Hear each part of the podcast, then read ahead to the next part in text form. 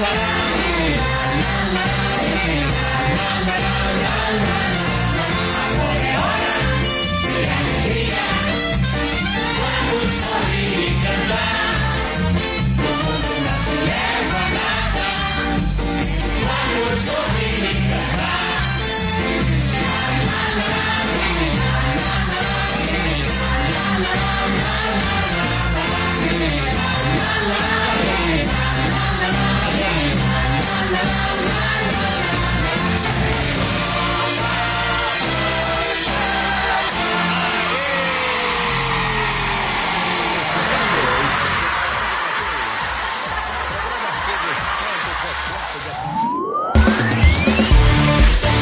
Está entrando no ar música, futebol e cerveja.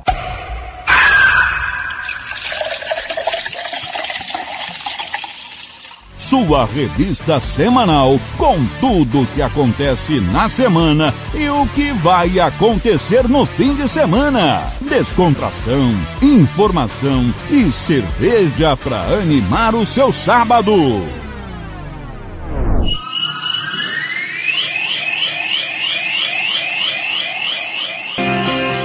Música, futebol e cerveja.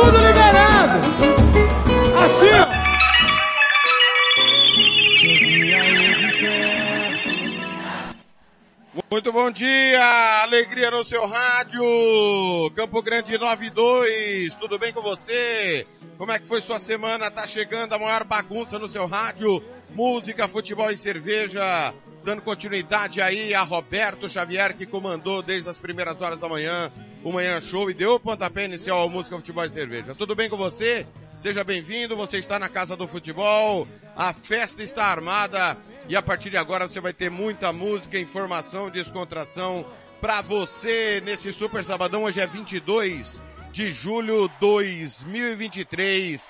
Obrigado a você que nos ouve no nosso portal www.radiofutebolnacanela.com.br, aplicativo Radiosnet, CX Rádio Online Radio Box, aplicativo da Rádio Futebol na Canela na Play Store do seu celular.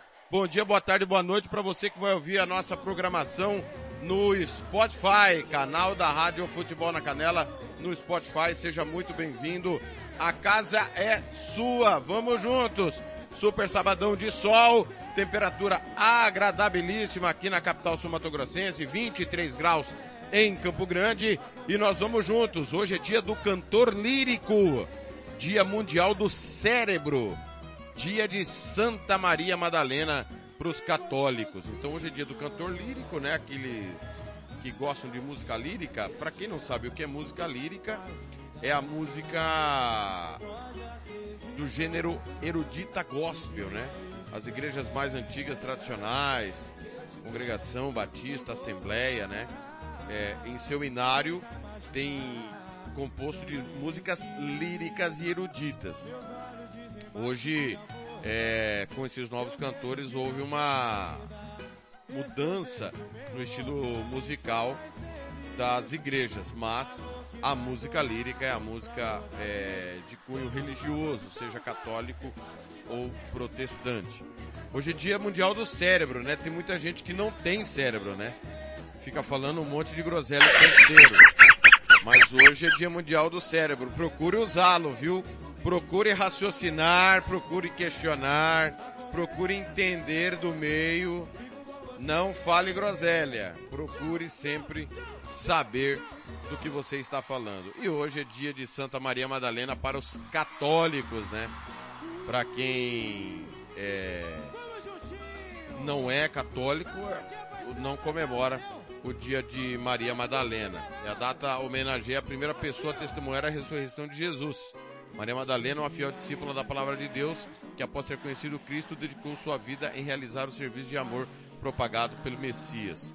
Maria Madalena foi contemporânea de Jesus Cristo. Nasceu em Magdala, Galileia.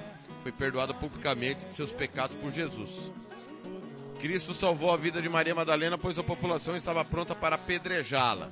Após a morte de Jesus, Maria Madalena, assim como os apóstolos João e Maria, a mãe de Deus, foi supostamente morar em Éfeso.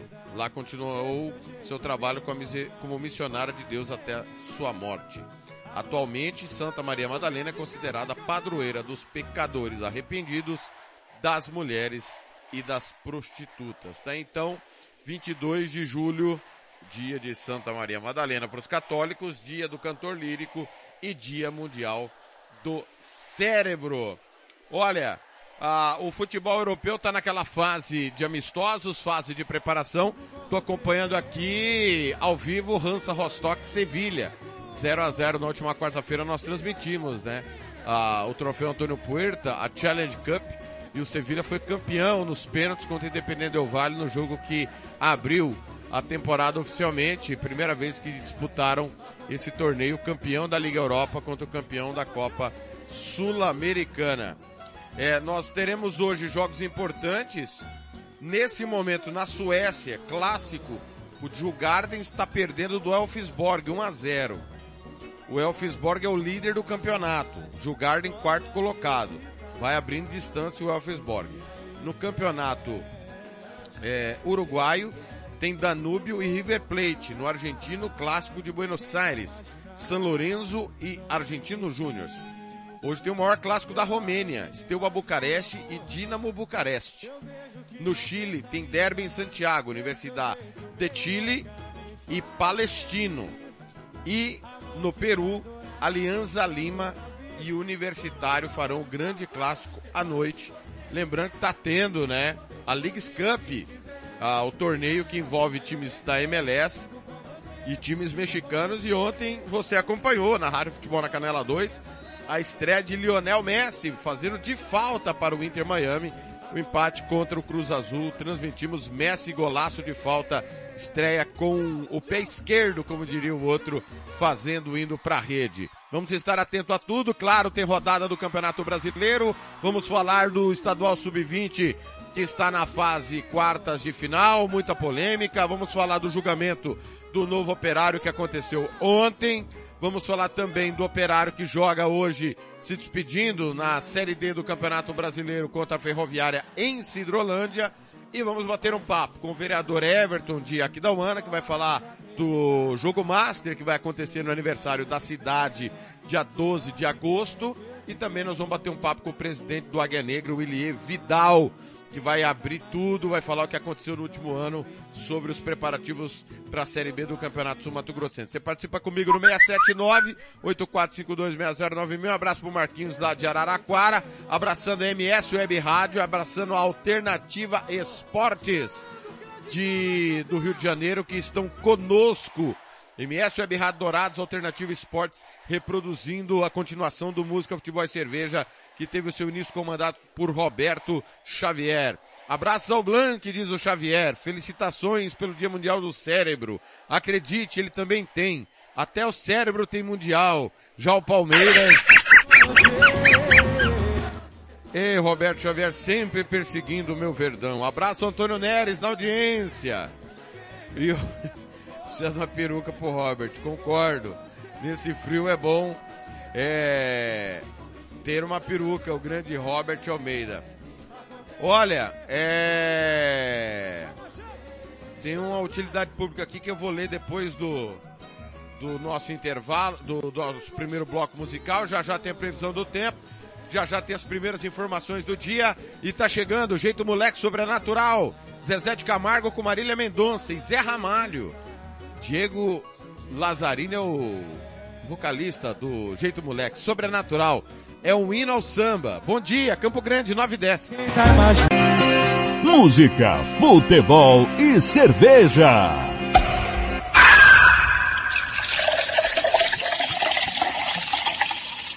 Paz, boa noite para todo mundo.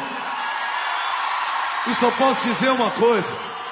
Hoje à noite, hoje à noite, hoje à noite, então hoje a noite é nossa. Vamos nessa!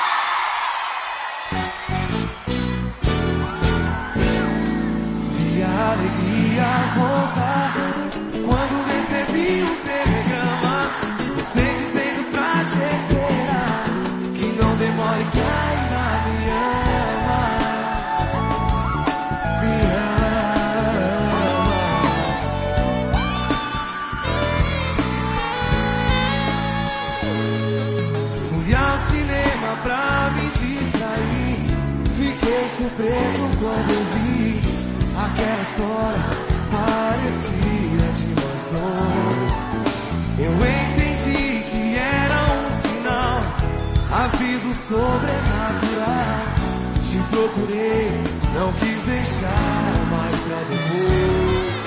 Mas que surpresa, você foi viajar. Não sei pra onde nem se vai demorar. E logo agora essa vontade. Amistoso Internacional é gol do Hansa Rostock, 9 do primeiro tempo, 1 um para o Hansa Rostock, 0 para o Sevilha. Jeito moleque, sobrenatural, bom dia. Cadê você? Tô podendo ficar em mais um minuto sem te ver.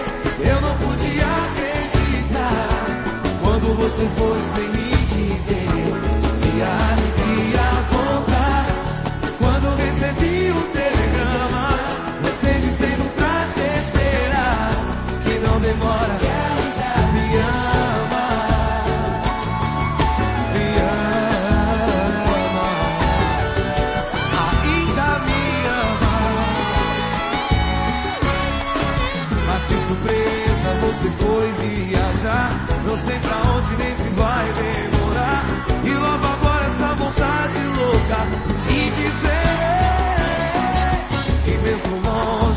deixei de te amar.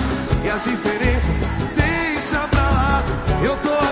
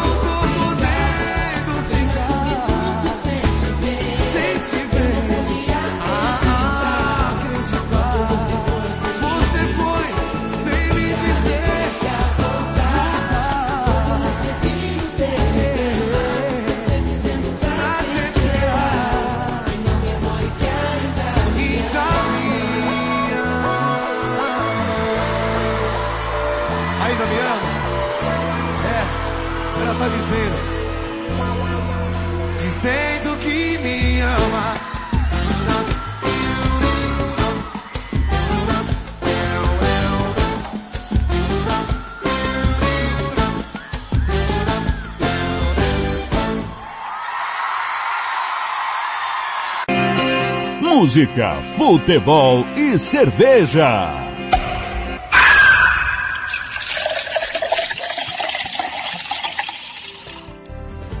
Na noite passada você me ligou, a história era a mesma, não acreditei.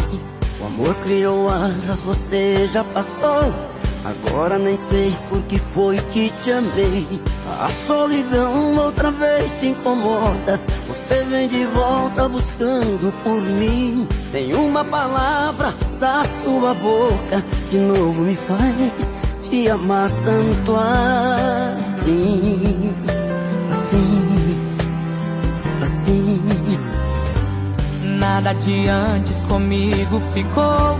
Os sonhos que eu tinha deixei com você. Mentiras e brigas, que bom acabou. Não lembre de novo, só quero esquecer. Jogue a chave debaixo da porta. Nem posso ouvir o som da sua voz. Sinto dizer, não me faz falta. Apenas você tem saudade de nós.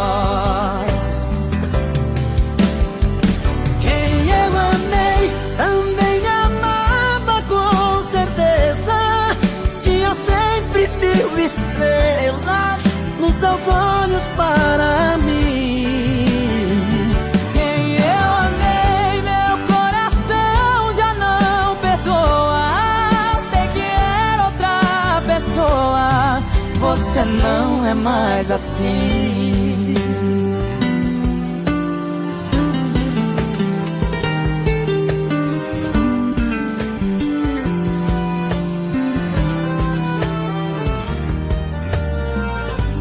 Nada de antes comigo ficou. Sonhos que eu tinha deixei com você. Mentiras e brigas, que bom acabou. Não lembre de novo, só quero esquecer. Jogue a chave debaixo da porta. Nem posso ouvir o som da sua voz. Sinto dizer, não me faz falta. Apenas você tem saudade de nós. Quem eu amei também amava com certeza. Tinha sempre mil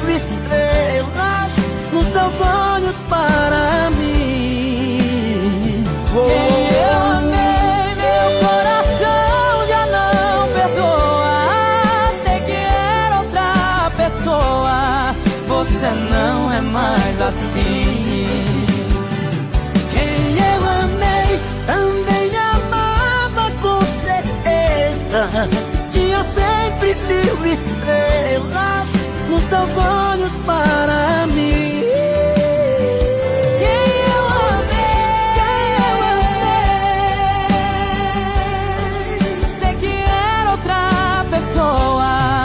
Você não é mais assim.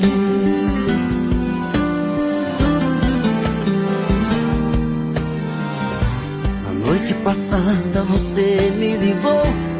História era a mesma, não acreditei.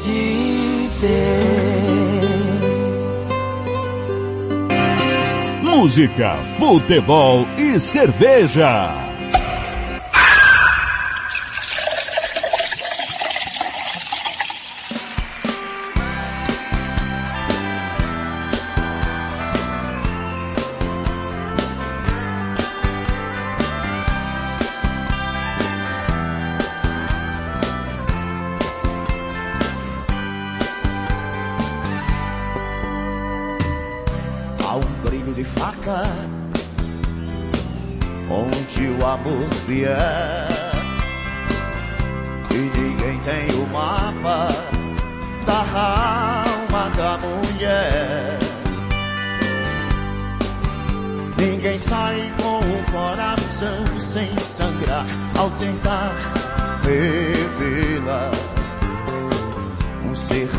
Maravilhoso entre a serpente e a estrela.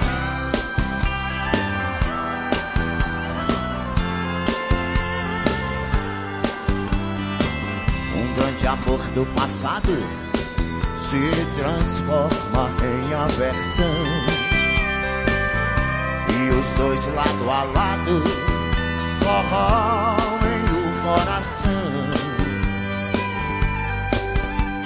Existe saudade mais cortante que a de um grande amor ausente. Dura feito diamante, corta a ilusão da gente.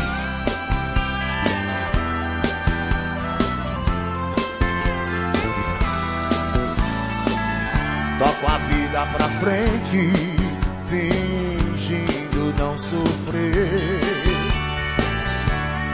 peito dormente espera um bem querer. E sei que não será surpresa se o futuro me trouxer o passado de volta, o semblante de mulher. O passado de volta, no semblante mulher.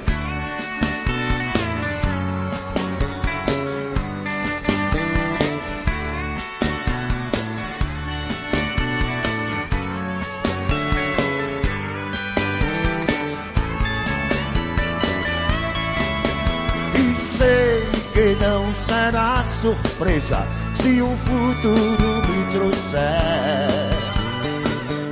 o passado de volta no semblante de mulher. O passado de volta semblante de mulher.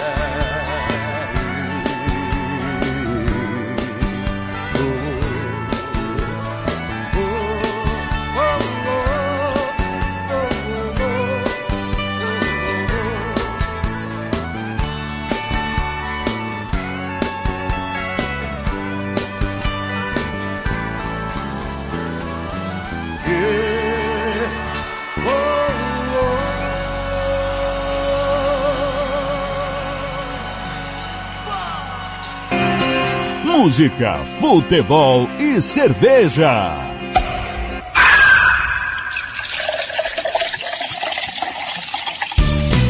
Tiago Lopes de Faria.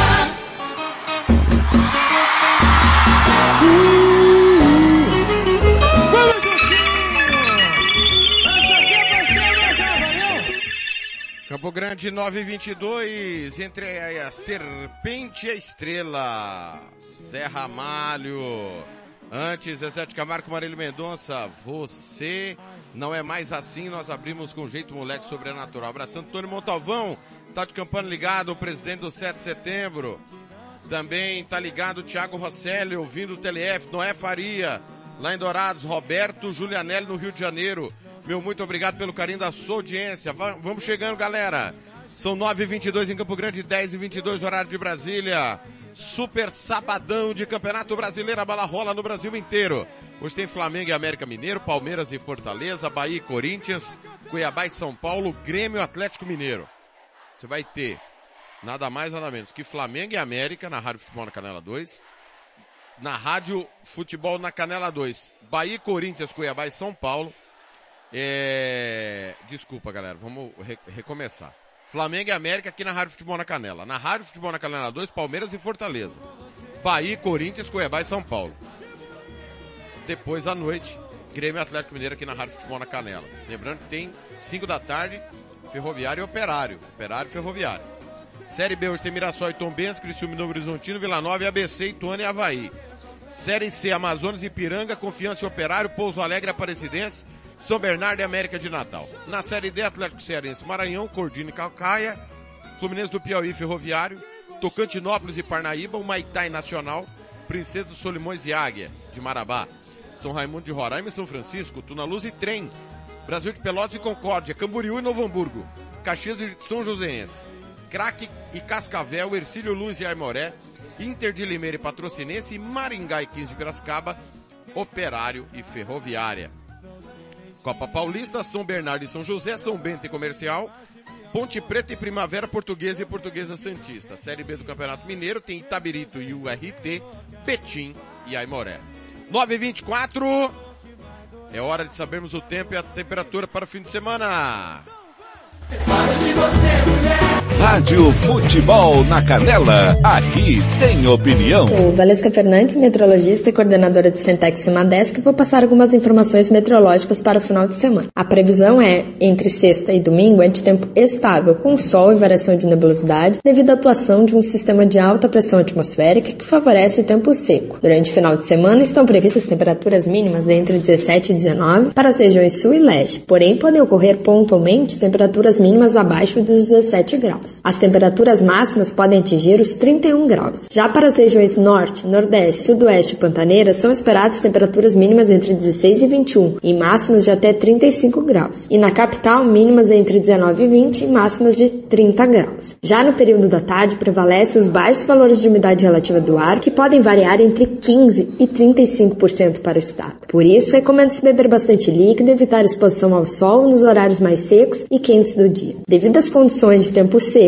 e céu limpo, as amplitudes térmicas, que é a diferença entre a temperatura máxima e a temperatura mínima, seguem acentuadas e podem ultrapassar os 20 graus no mesmo dia. Os ventos atuam de leste nordeste com valores entre 40 a 60 km por hora e pontualmente podem ocorrer valores acima de 60 km por hora. Voltamos com mais informações meteorológicas nas próximas edições. Até lá! Valesca Fernandes para a Rádio Futebol na Canela. Rádio Futebol na Canela, aqui tem opinião. Foi inaugurado oficialmente nesta quinta-feira, dia 20, o projeto de eficiência energética para o Mercadão Municipal de Campo Grande. O projeto já estava em funcionamento há cerca de 60 dias, mas agora ele foi inaugurado em caráter oficial. O evento de lançamento do projeto de eficiência energética contou com a presença do governador do estado, Eduardo Riedel. Ele destacou que essa eficiência já está trazendo benefícios diretos a quem trabalha no local. Ver esse resultado para o Mercadão é o que a gente quer ver, não só para Campo Grande, para Mato Grosso do Sul. É uma palavrinha-chave que chama eficiência. Quando você constrói em parceria um sistema desse, você ganha resultado para as pessoas que trabalham aqui. É dinheiro no bolso, é responsabilidade com a sustentabilidade. Quem fala que desenvolvimento e sustentabilidade não podem conviver junto, podem, e esse é um exemplo claro. Estamos sendo responsáveis do ponto de vista ambiental e gerando resultado econômico para as pessoas. O projeto de eficiência energética para o Mercadão de Campo Grande é fruto de uma parceria entre o governo do estado, por meio da Agência de Regulação de Serviços Públicos, a Energisa e o Mercadão da capital. É uma ação que vai trazer resultados positivos não apenas para o local, mas para a população campograndense. Segundo Eduardo Riedel, essa é mais uma demonstração de que o governo do estado é aliado de cada município sumatogrossense, procurando conhecer e atender cada prioridade. Trabalhar com Campo Grande significa definir o que é prioridade para Campo Grande.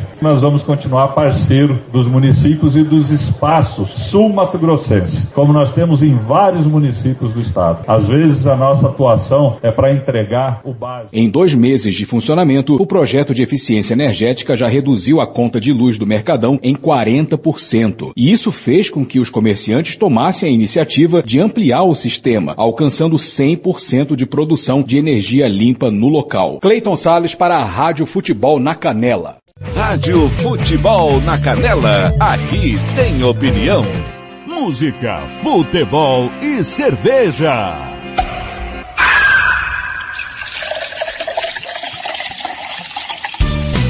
Tiago Lopes de Faria.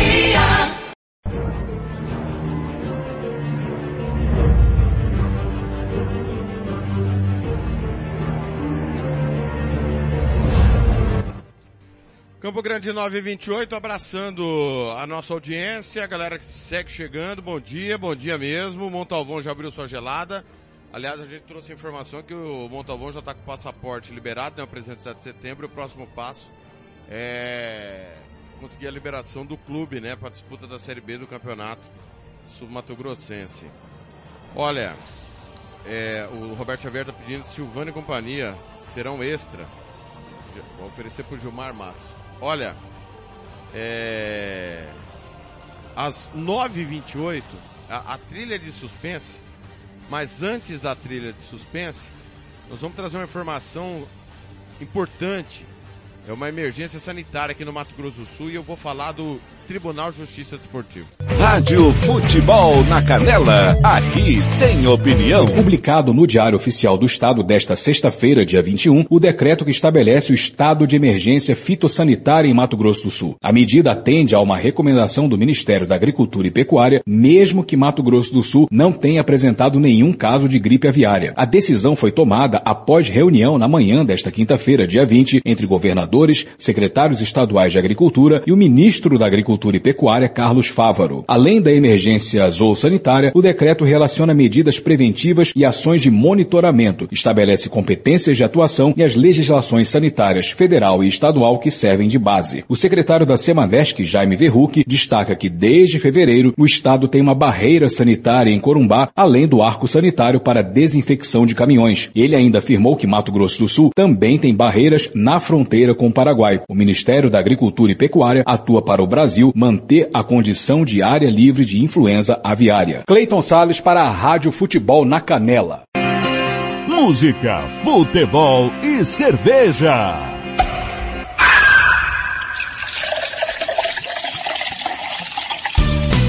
Tiago Lopes de Faria.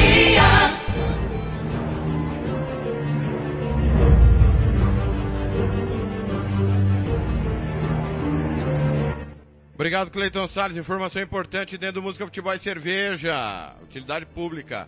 Tá certo? Olha, pessoal, ontem aconteceu o julgamento é, do caso do novo operário. Tava na pauta, né? Para quem não sabe, o novo operário inscreveu jogadores fora do prazo previsto no regulamento do Campeonato Sul Mato Grossense.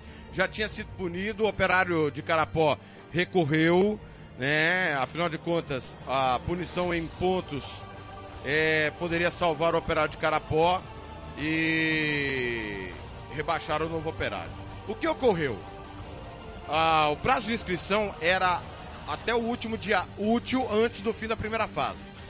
O Novo Operário utilizou o jogador de maneira irregular contra o IVM e dois jogos contra o Operário nas quartas de final. Certo?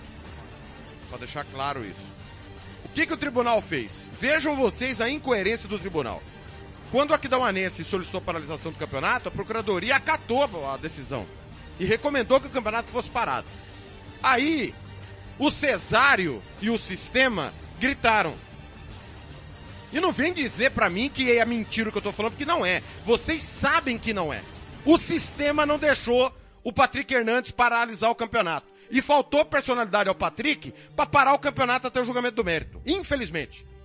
Patrick, que durante anos foi elogiado, infelizmente não teve coragem suficiente para acatar uma determinação. Depois o, a procuradoria, vendo todo o bastidor e toda a celeuma que estava posta, por conta de uma falha do seu Marcos Tavares, que quando deveria ter indicado a falha não indicou, quando deveria ter fiscalizado a inscrição de jogador não fiscalizou, aí a procuradoria sugeriu determinada perda de pontos. Não acumulativa, porque seria a mesma infração. Então, você teve mais de um jogador irregular, não, vão punir só com três pontos, né? O que é uma vergonha. É uma vergonha. Quer dizer, você, pro tribunal, se você matar uma pessoa ou dez, o crime é o mesmo. Então a pena não é alterada por ser o mesmo crime. Só idiota acredita nessa teoria do tribunal. E aqui não tem nenhum idiota. Embora a decisão do tribunal insulte a inteligência das pessoas. Acha que as pessoas não têm cérebro. O campeonato continuou. Novo Operário perdeu, foi punido, né, com a perda de pontos, que não mudou nada. Não mudou nada na, na história do campeonato. Faltou personalidade pro tribunal punir. É a segunda vez que o tribunal salva o novo operário do rebaixamento. É a segunda vez. E a segunda com a Celina, porque teve um voto decidido que eu vou ler já já. O operário de Carapó entrou novamente e novamente perdeu. Vou ler a decisão aqui. Processo 17 foi negado o provimento ao recurso do Operário Atlético Clube, mantendo incólume a decisão da comissão disciplinar também por unanimidade. Então, não deram voz ao operário. Processo 19, negado o provimento do recurso do Operário Atlético Clube, mantendo incólume a decisão da comissão disciplinar por decisão apertada 4 a 3 vencendo o voto do relator, Leonardo, que entendeu pela separação das fases. Quer dizer, você comete uma irregularidade e o relator acha que não é o mesmo campeonato. Não é o mesmo campeonato pro relator. O time só passou de fase. Só chegou ao mata-mata porque teve uma irregularidade na primeira fase. Mas como a procuradoria sugeriu não acumular os pontos, não, vamos passar o pano para a injustiça. Vamos passar o pano pro crime. É o que a procuradoria fez. Passou pano pro crime. Para você entender claramente. O novo operário matou, o Thiago matou três pessoas, mas ele vai ser condenado só por, pela morte de um. É o que o tribunal fez. Por entender, por usar o subterfúgio da lei, por não ter personalidade de parar o campeonato e rebaixar o clube que foi classificado, e usar de um, um artifício da lei, um subterfúgio, uma brecha da, do Código Esportivo, deu a punição mínima de pontos. O relator Leonardo decidiu em favor dos votos de Celina, Tiago e Valessa. Esses votos venceram o dos auditores Marcelo Honório, Muniz Jabard e Patrick Hernandes, que entenderam que deveria ser aplicado 13 pontos, somadas fases da competição. E o novo operário de novo escapa do rebaixamento. Cabe recurso no STJD. O novo operário já estava punido. Essa punição não mudou nada. Nada. Não aconteceu nada. Foi para inglês ver. Agora, o que o, o relator Leonardo não explicou como é que o novo operário invadiu o sistema. O que a federação não explicou, como que foi invadido seu sistema? Porque ela disse que o sistema não foi invadido. O, o, Américo é criminoso virtual? É isso que o tribunal está dizendo? O Américo Ferreira, que fez a inscrição dos atletas, é um criminoso virtual. A decisão indica isso, porque o novo operário não foi absolvido. O, o novo operário foi condenado. Quem que vai explicar o que aconteceu? Ah, puniu, tá punido para inglês ver e ninguém explica. Vamos parar de hipocrisia. Vocês estão achando que só tem idiota aqui? O tribunal tem que exigir explicação. Quem é que cometeu o crime? Se é crime do novo operário, porque a decisão é de crime. Tribunal decidiu que o novo operário é criminoso. Teve uma ação criminosa de invasão ao sistema. E eu dou o nome, Américo Ferreira. Que foi quem fez a inscrição no sistema da, da CBF e da Federação de Futebol. Fora do prazo. A federação tem que explicar como é que o sistema foi invadido. A CBF tem que explicar como é que o sistema foi invadido. Porque o tribunal diz que o Américo é criminoso. E o Américo tem que exigir provar sua inocência. Onde nós estamos? O tribunal condena o novo com a perda de 13 pontos. Aliás, 13 pontos não, né? Separação de fase, tá condenado, tá punido, não serve pra nada, porque o novo operário não foi a lugar nenhum, caiu pro operário. Só tem um vilão nessa história, Américo Ferreira. Só tem um. Tribunal entende que o Américo Ferreira foi criminoso, agiu criminosamente. E tá tudo bem? Vai ficar por isso? Não, senhor. Todos os dias nós vamos cobrar explicação da Federação de Futebol, do Novo Operário e do Tribunal de Justiça. Vai ter que explicar, pô. Vai ter que explicar pro torcedor que palhaçada é essa. Quantas vezes o sistema já foi violado, nós não ficamos sabendo? O sistema é seguro? Precisamos saber. Patrick Hernandes vai ter que correr atrás de explicar isso aqui, esse resultado. Américo Ferreira tem que provar sua inocência. Porque neste sábado, 22 de julho, ele é o bandido da história. Pelo julgamento do tribunal que não absolveu o novo operário. A federação tem que explicar que sistema é esse que qualquer um entra fora do horário. Como assim? Novo operário é página virada. Paulo Henrique Salmásio mais uma vez não foi julgado, segundo Patrick Hernandes, porque ele está em viagem para apitar jogo do Campeonato Brasileiro. Ora, nunca foi julgado nada a revelia. Nenhum clube foi julgado a revelia, Patrick. Nenhum jogador foi julgado a revelia. Nunca apareceu, meu irmão, tem que julgar a revelia. Qual que é a punição desta casa para a atrocidade que o Salmas cometeu contra o Aquidauanense contra o futebol? O jogador do Costa Rica foi com o pé no pescoço do, do jogador do Aquidauanense. E ele vem dizer que foi um, um, um calço na súmula. Aí você não julga porque tá apitando. Você vai deixar ele apitar, é isso, Patrick? Você não julga a revelia como você julgou vários e vários casos e o árbitro não pode ser julgado a revelia. Todo poderoso árbitro, péssimo, operou o Aquidauanense, mentiu na súmula, que a palavra é essa, ele mentiu na súmula. A imagem não, não diz com o que ele escreveu. Mentiu na súmula, e tá tudo bem. E vai passando pano, e vai passando o tempo. E o Salmato continua apitando, pô. Que seriedade, que credibilidade tem essa casa de leis, Patrick? Qual que é a vossa credibilidade após tantos anos? É rasgar tudo no, no final do seu mandato? Você tá de sacanagem? O futebol já não tem credibilidade. Você recuperou um pouco da credibilidade que esse tribunal não tinha durante a gestão da Celina. E você não julga porque o árbitro tá pitando, ele não pode pitar, pô. Então uma denúncia da procuradoria contra ele pela aberração que ele fez em Costa Rica. E ele não é julgado porque tá pitando, pô. Pelo amor de Deus, onde nós estamos? Falta seriedade na hora de julgar, quando precisa pôr a mão na ferida, quando precisa pesar a mão com a força da lei? Se vocês não têm coragem de pesar a mão com a força da lei na hora que precisa, não precisa do tribunal, pô. Não tem utilidade nenhuma. Nós temos um clube que comete uma infração de sistema, uma infração de regulamento, esse clube não é rebaixado de novo. De novo. Já tinha burlado a lei Pelé. Nós temos um árbitro que comete uma, comete uma atrocidade e mente na súmula e não acontece nada. Oh, o julgamento é adiado, pelo amor de Deus. Não dá. Não dá para engolir o que o tribunal fez ontem. Eu sei que o programa é, é divertido, é passeio, mas não dá para aceitar. Não dá pra engolir o que foi feito ontem. Hipótese alguma. E tem mais uma, viu? E tem mais uma.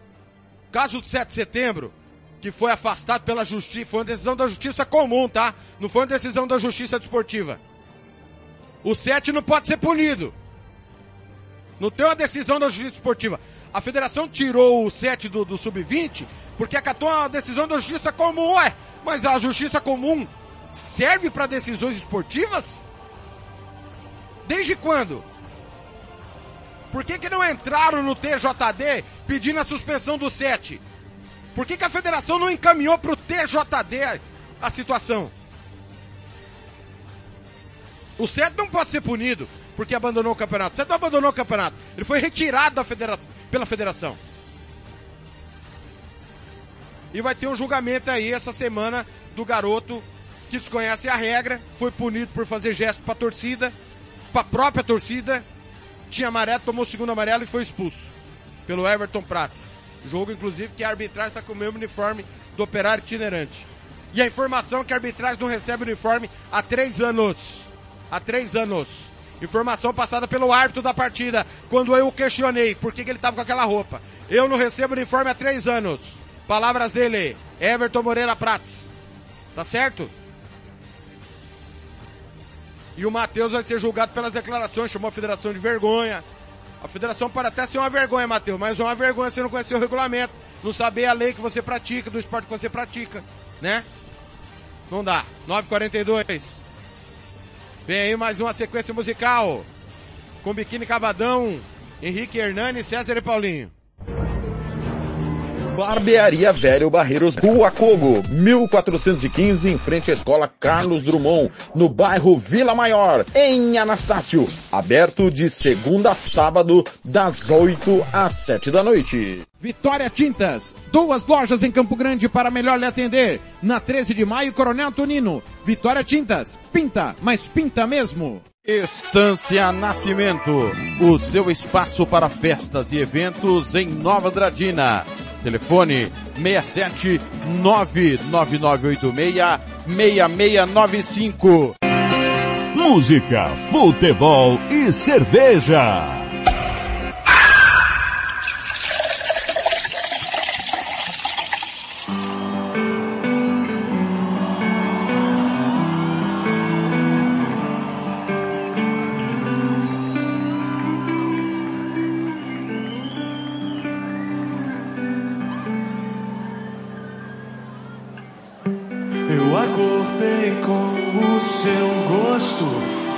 E a lembrança do seu rosto. Porque você se fez tão linda. Mas agora você vai embora. Quanto tempo será que demora? Um mês pra passar a vida inteira de um inseto. Biquíni Cavadão, quanto tempo demora? Um mês, 9h44, bom dia. Olha no calendário, o trabalho pra ganhar um salário. Mas daqui a um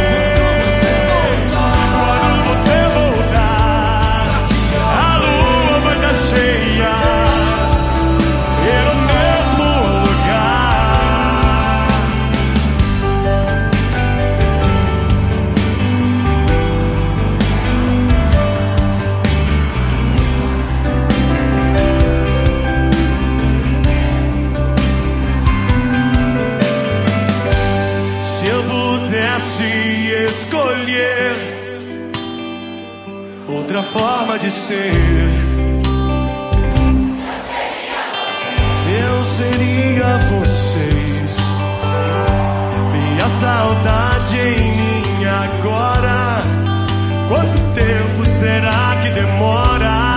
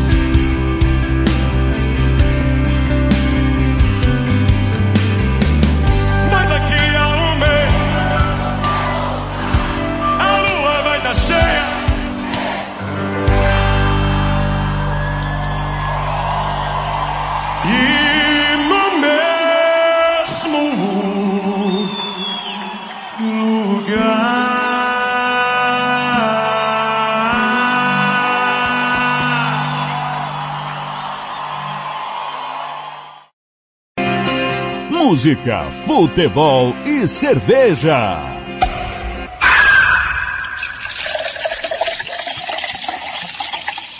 A gente está fazendo um, um DVD diferente um luau sertanejo, e nesse momento a gente queria convidar também um roqueiro especial, cantor e compositor para cantar com a gente.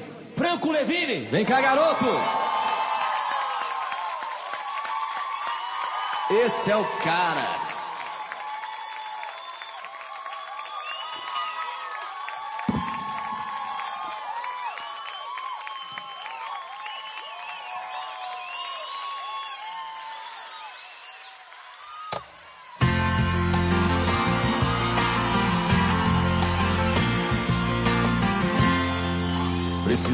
Encontrar pra dizer tudo que sofri.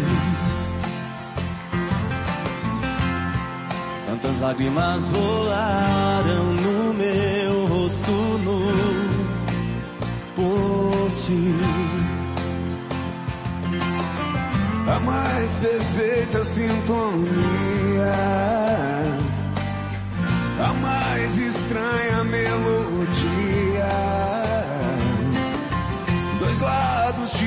mesma história. E uma pergunta sem resposta. Será que você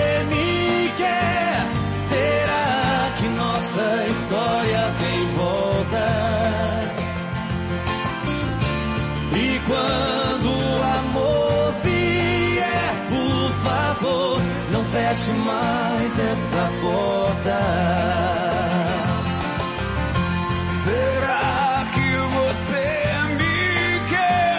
Será que nossa história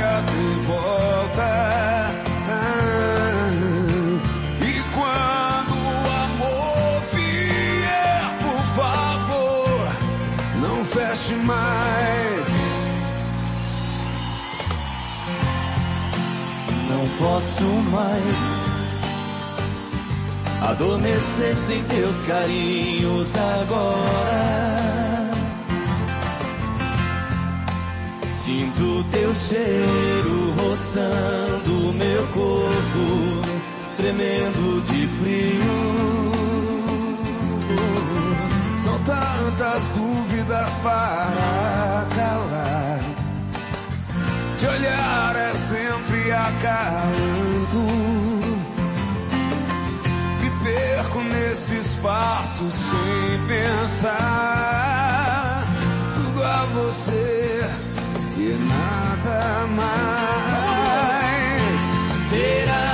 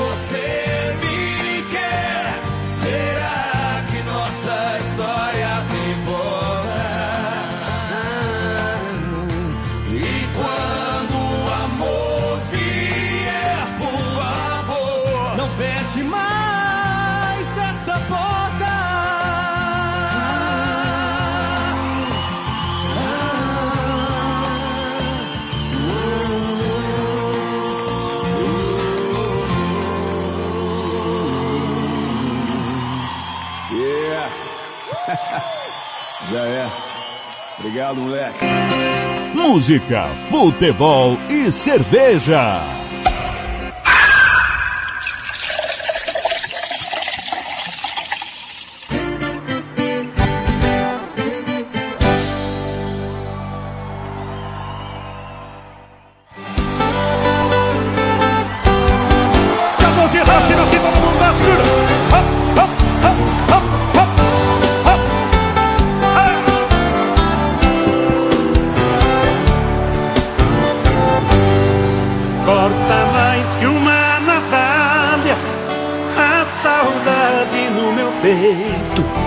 Dói demais, não tem jeito. Eu preciso te encontrar. pra falar do meu desejo e te dar um longo beijo. Já faz tempo que eu não te vejo, saudade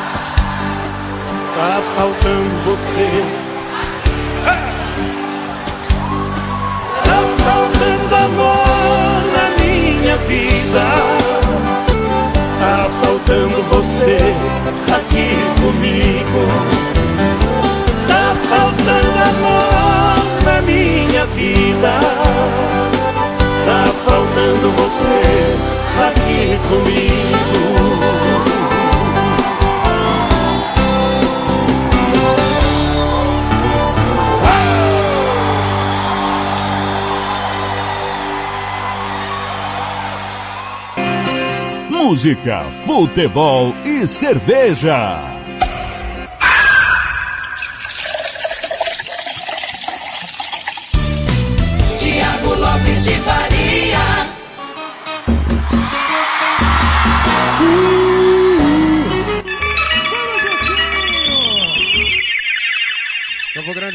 54, César e Paulinho tá faltando amor antes, Henrique Hernani por ti, nós abrimos essa sequência com Biquíni Cavadão, quanto tempo demora o um mês, alô Marcelo Almeida, ligado, a Meire, Tony Montalvão tá mandando aqui que a audiência do 7 de setembro é dia 27 de julho, essa semana então, tá? Hoje é 22, é... quinta-feira se eu não tô enganado. Quinta-feira, audiência trabalhista. É, confirma aqui o Tony Montalvão que tá de campana ligado lá em Portugal, ouvindo. Alô, Lucas Nepomuceno, Edmar Ferreira, a Nilva, Joel Silva, ouvindo o TLF. Galera de campana ligado. Olha, amistoso internacional, tô acompanhando aqui. Lá na Alemanha, intervalo para Hansa Rostock 2, Sevilha 0. 2 a 0 esse intervalo de jogo. Galera que tá acostumada com a hora do cartoleiro, é às 10 da manhã, hoje a hora do cartoleiro vai ser mais tarde, tá? A partir do meio-dia, André Felipe chega. Hoje tem Copa das Ligas, que é a Leagues Cup.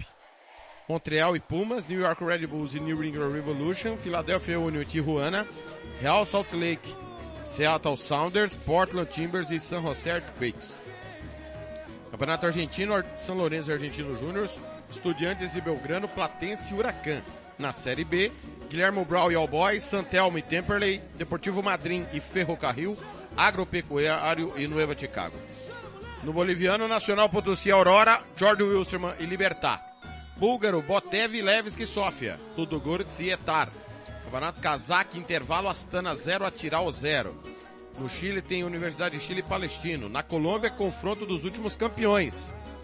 Hoje tem Deportivo Pereira indo até Bogotá enfrentar o Milionários. Na Croácia, Rijeka e Rudes. Ontem o Dinamo Zagreb, atual campeão, perdeu do Hajduk Split 2 a 1. Na Dinamarca tem Lingby recebendo o atual campeão Copenhague. Na segunda divisão terminou. Bold Club 0, Alborg 3. O Alborg que é um dos grandes caiu. Copa da Escócia vai começar. Adrionians e Dundee. Dumbarton e Bonnie Rose, Dundee United e Peterhead, Dunfermline e Kilmarnock, Perth Tyslow e Falkirk, Motherwell e Queen's Park.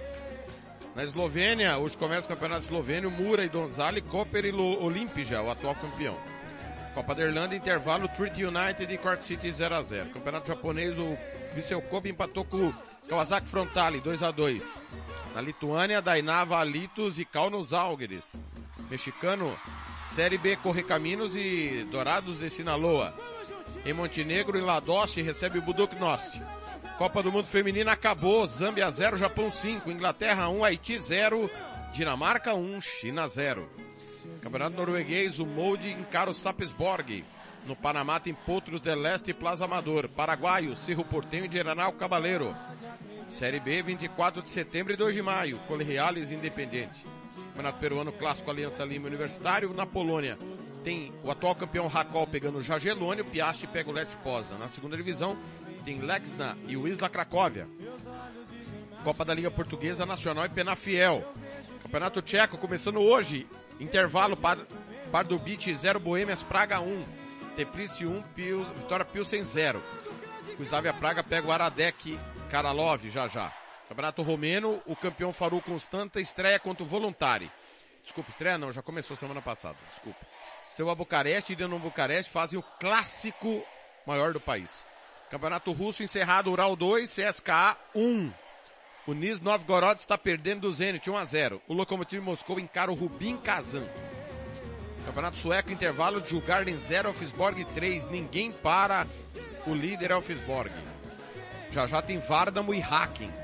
O Haken é o atual campeão. Campeonato Suíço começa hoje com Grasshopper e Servette. Sangalen e Basel. Campeonato Uruguai, torneio intermédio, Danube e River Plate, Nacional e Cerro Largo. Série B, Juventude e Rentistas, Uruguai, Montevideo e Taquarembó. Na Venezuela tem Carabobo e Mineiros, Estudiantes Mérida e Universidade Central, Porto Cabello e Monaga. Saindo gol no futebol internacional, a gente te informa. Tá chegando o Roberto Xavier com informações do esporte dentro do Música Futebol e Cerveja. Rádio Futebol na Canela, aqui tem opinião.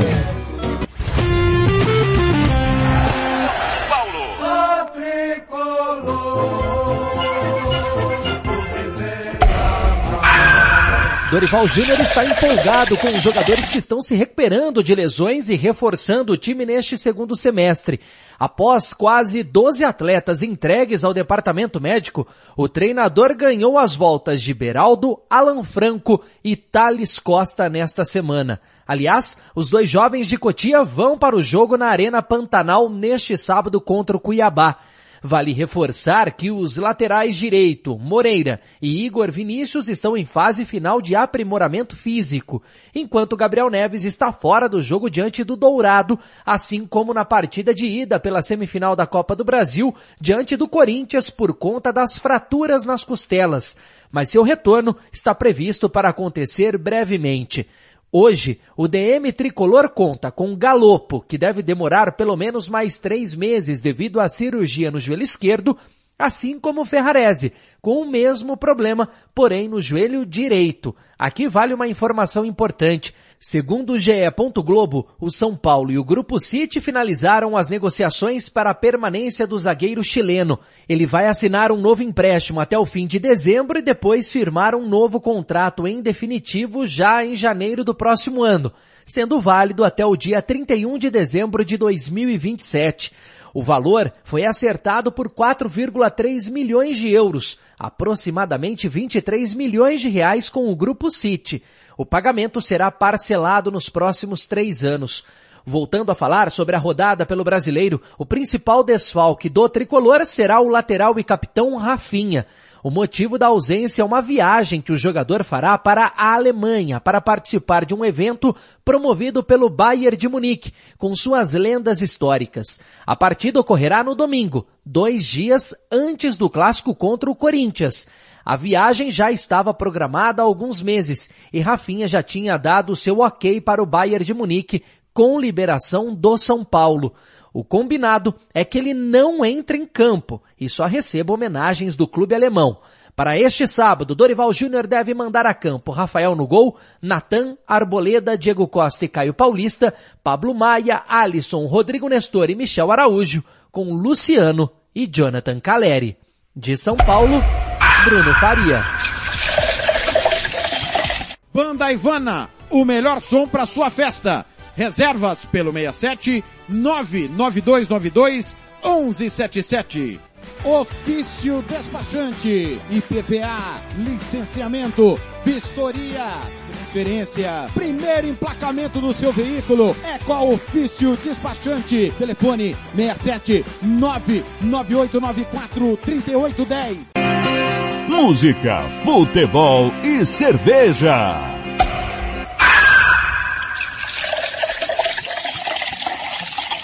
Vem!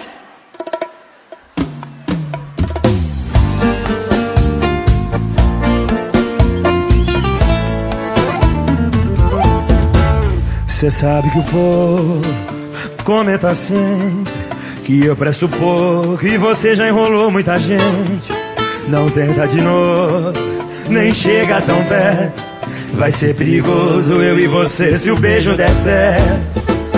Mas você chegou, o beijo rolou, a noite passou e a gente acordou olhando pro teto. O nosso reflexo, sem roupa, o peixe morre pela própria boca. Assim.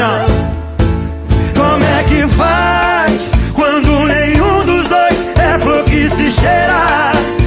A malandra se apaixona no tranqueira? Quando foi sério que era pra ser brincadeira? Como é que faz quando nenhum dos dois é flor que se cheira? Quando a malandra se apaixona no tranqueira? Quando foi sério que era pra ser brincadeira? O que era torto quebrou indireita.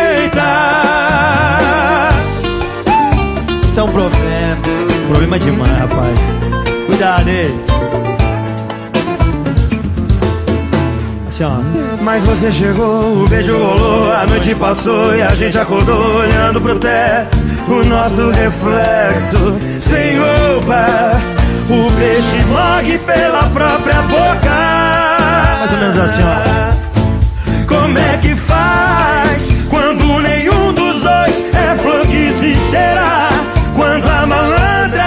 Apaixona no tranqueira?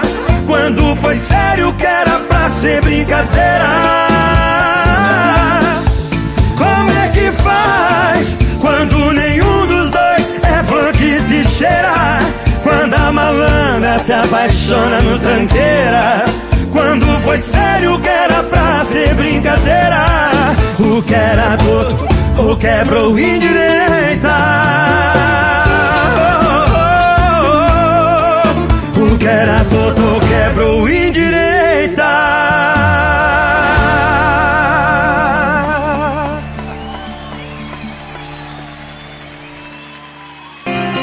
Música, futebol e cerveja.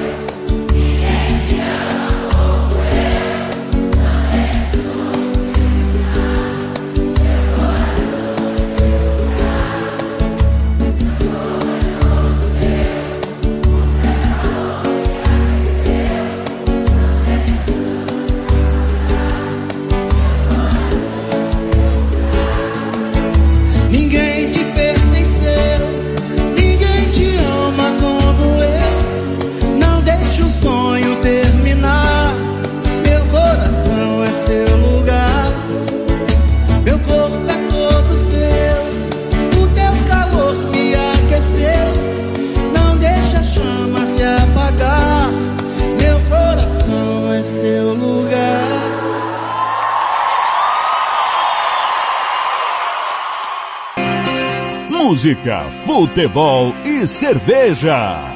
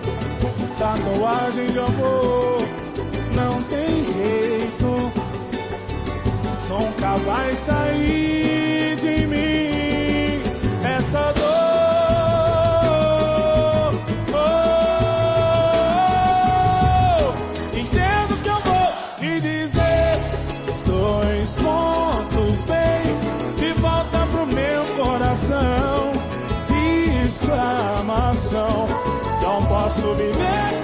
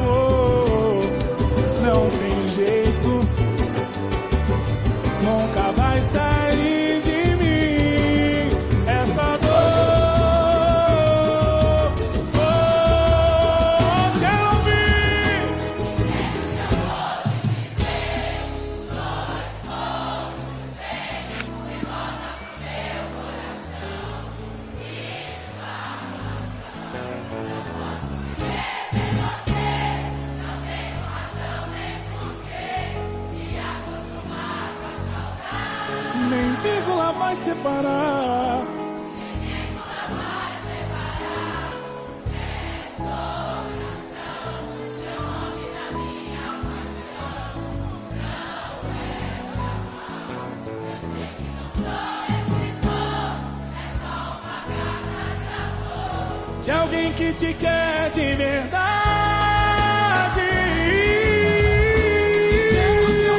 Que De volta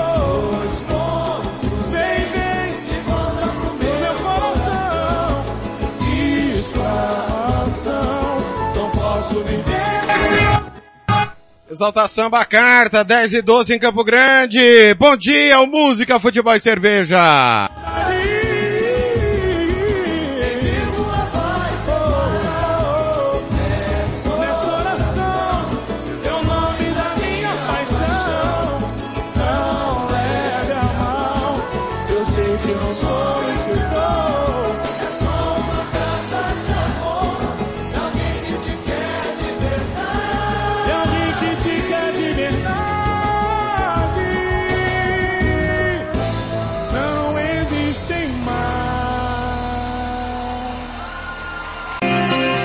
Música, futebol e cerveja.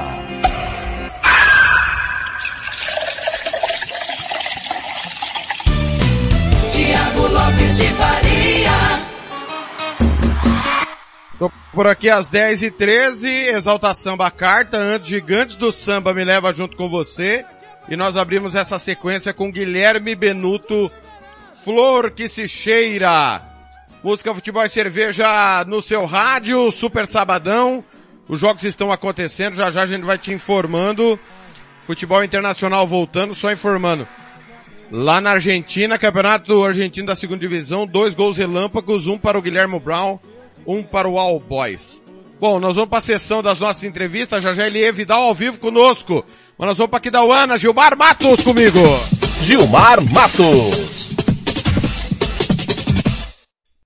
Muito bom dia, Gilmar, tudo bem por aí?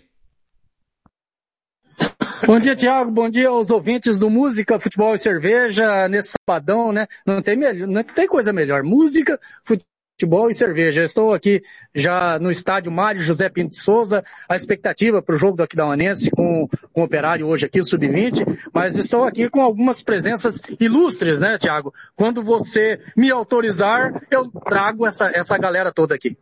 Pode mandar a bala aí, a galera que tá toda ligada em Aquidauana, Anastácio, galera que tá na expectativa de Aquidauanense operar pelo Sub-20. Quem tá com você aí, Gilmar?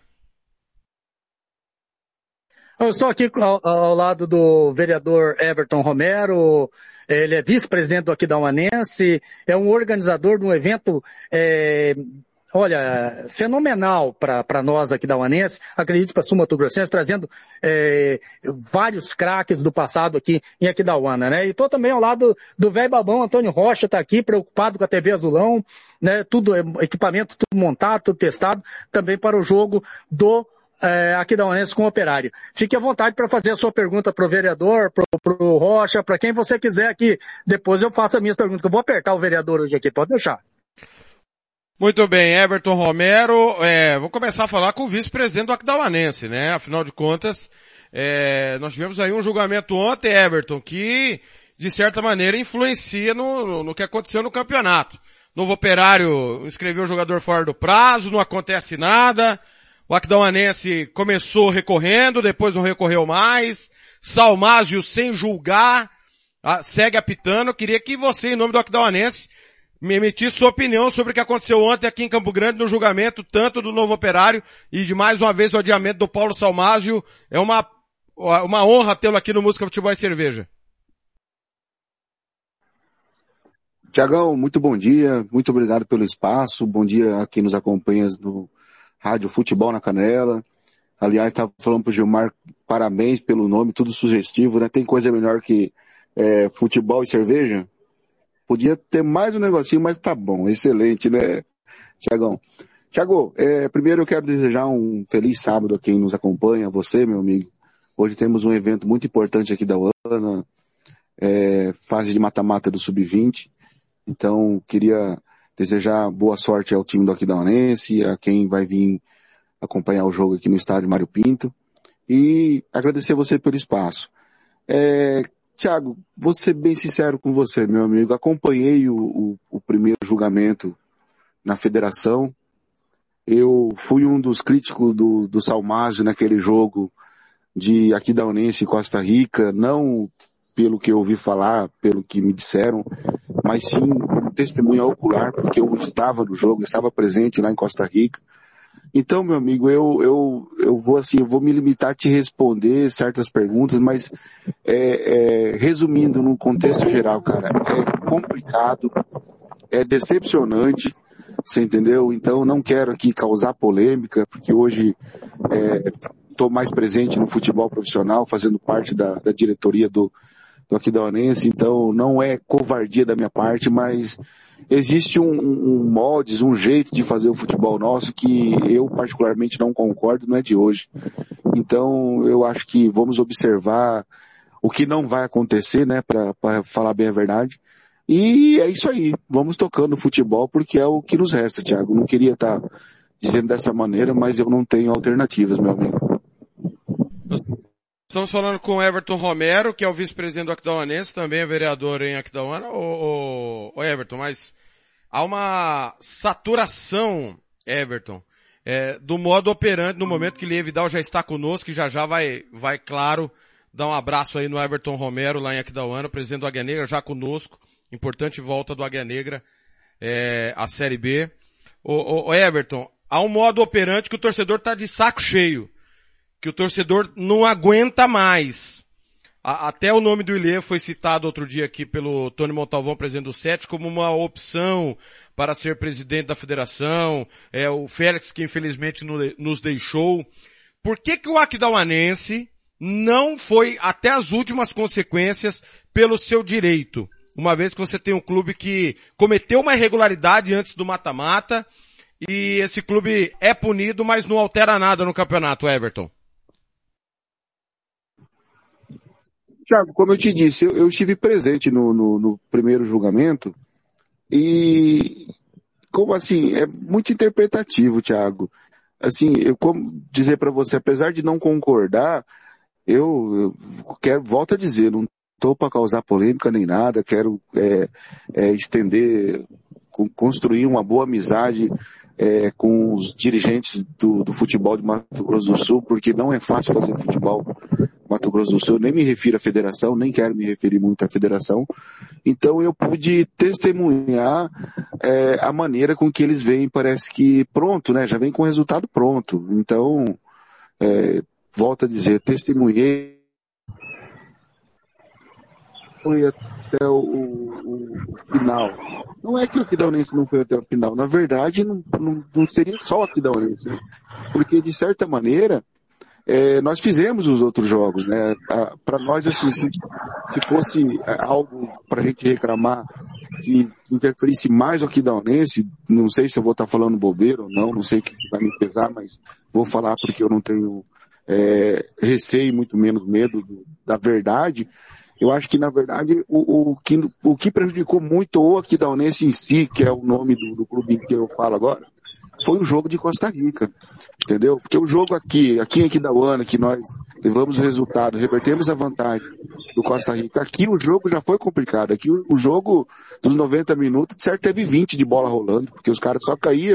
Gilmar tá aqui que assistiu o jogo, pode me auxiliar numa informação, numa recordação de informação, Gilmar. E fomos para Costa Rica com, com a vantagem revertida. E lá, meu amigo, nem comentar com você, foi, rapaz, aquilo foi uma palhaçada, cara, para não, não, ser ofensivo com ninguém. E a súmula, a súmula que o Salmásio colocou lá, o jogador tentando, é, deu uma rasteira, nunca vi rasteira no ar, cara. Mas enfim.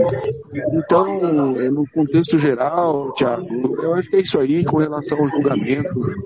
Eu acho que faltou também, me perdoe se eu estou falando dele, mas um pouco mais de, de, de de união de todas as equipes que se sentiram prejudicadas, né? Porque senão ficava só para um ou só para outro e eu carrego uma frase comigo que ninguém faz nada sozinho, né? Juntos somos sempre mais fortes. Então eu acho que é nesse sentido. Mas também, Thiago, é, eu queria, da minha parte, meio que finalizar esse assunto dizendo que não vai adiantar nós ficar remoendo o que passou. É, estamos numa gestão nova daqui da Onense, é, não querendo ser melhor que a gestão do, do seu João Garcia, que é o nosso eterno presidente, e muito pelo contrário, aqui da Unense hoje só existe pelo João Garcia, entendeu? Então não queremos fazer uma gestão melhor do que eles, mas a gente quer escrever o nosso nome, né? Quer escrever, fazer a nossa história. Então sempre na busca do que é melhor. Então se ficarmos remoendo muito o que passou, que a gente já sabe como é que funciona, nem o aqui da Unense vai para frente, nem o Águia, nem, nem os times do interior. Então temos que tocar a bola para frente, meu amigo. Esse é o meu ponto de vista com relação a isso. E eu quero é, adiantar para você, Tiago, que nós conversamos agora com o Minier também aqui no estádio Mário José Pinto Souza, com o Everton, o Aquidauanense está criando as categorias de base, sub-13, sub-15, sub-17, tá? e o sub-20. Então, parece-me que essa gestão, essa nova gestão, está voltada também para as categorias de base. O Aquidauanense nunca teve categoria de base. Teve um início de categoria de base, acabou por ali, mas parece-me que essa, essa gestão, bem com o pezinho no chão, está começando a ver as categorias de base como um futuro para o futebol de Aquidauana e o futebol sul-mato-grossense. Muito bem. Elie Vidal teve vários e vários embates com o Aquidauanense. Campeão duas vezes sobre o Aquidauanense. Teve também duas eliminações doloridas para o Aquidauanense, né? Uma é, no mata-mata, a outra numa fase de grupos. E curiosamente o Aquidauanense que rebaixou o Águia Negra no passado. Ô Elie, você tem mais alegria ou mais tristeza quando fala sobre o Aquidauanense? Bom dia, bem-vindo ao Música Futebol e Cerveja. Bom dia, Thiago. Bom dia a todos que estão aí na sintonia, nos ouvindo. Prazer falar novamente com você, depois de um, um longo, longo período aí que o Águia esteve afastado das competições e a gente não tinha oportunidade de ter o contato.